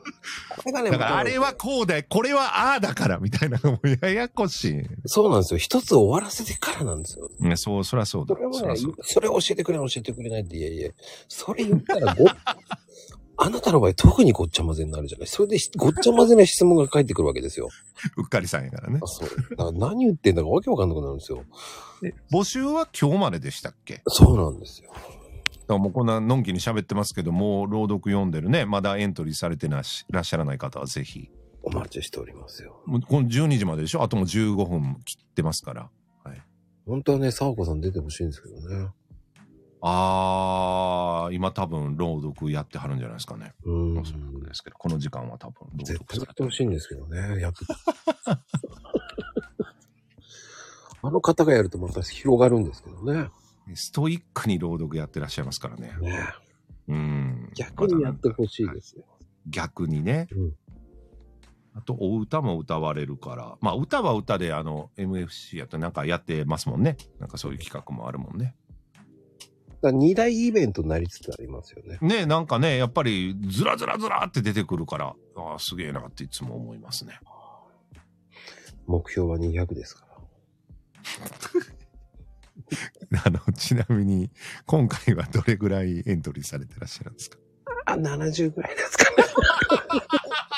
増えとらんやないかいありがとうございます。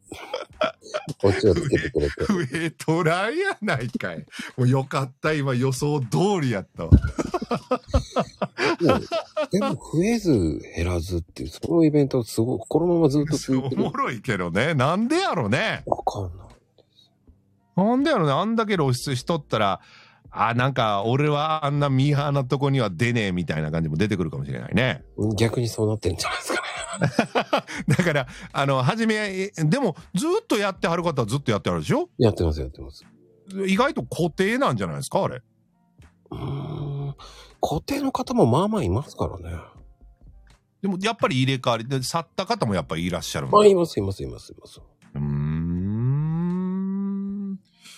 ね、かなり自由なやつやから、まあいろいろ皆さん、ね、あの、試行錯誤されながら、ね、試行を凝らしながらやってらっしゃいますもんね。そうです、そうです。もうあの、関西弁講座とかもおもろいし、あの人も上手やなと思うんですよねマーコさんはあの方もプロですからね。やっぱそうですね。だから、ね、あさすがとか思いながら。あの方はプロですからね、まあ、マーコちゃんは。そうですよ。まこちゃん、まこちゃんで。まあ、ああですからね。まこちゃん。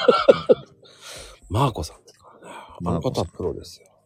あでも、僕はもうケンジさんやる時点で、ボリュームがすごい厚みが出ましたよね。あ どこがやねん。も う次回もね、本当に出てもらうの楽しみにしてます、はい。わかる。ここれまだいつ、いつリリースされるかまだなんですよね。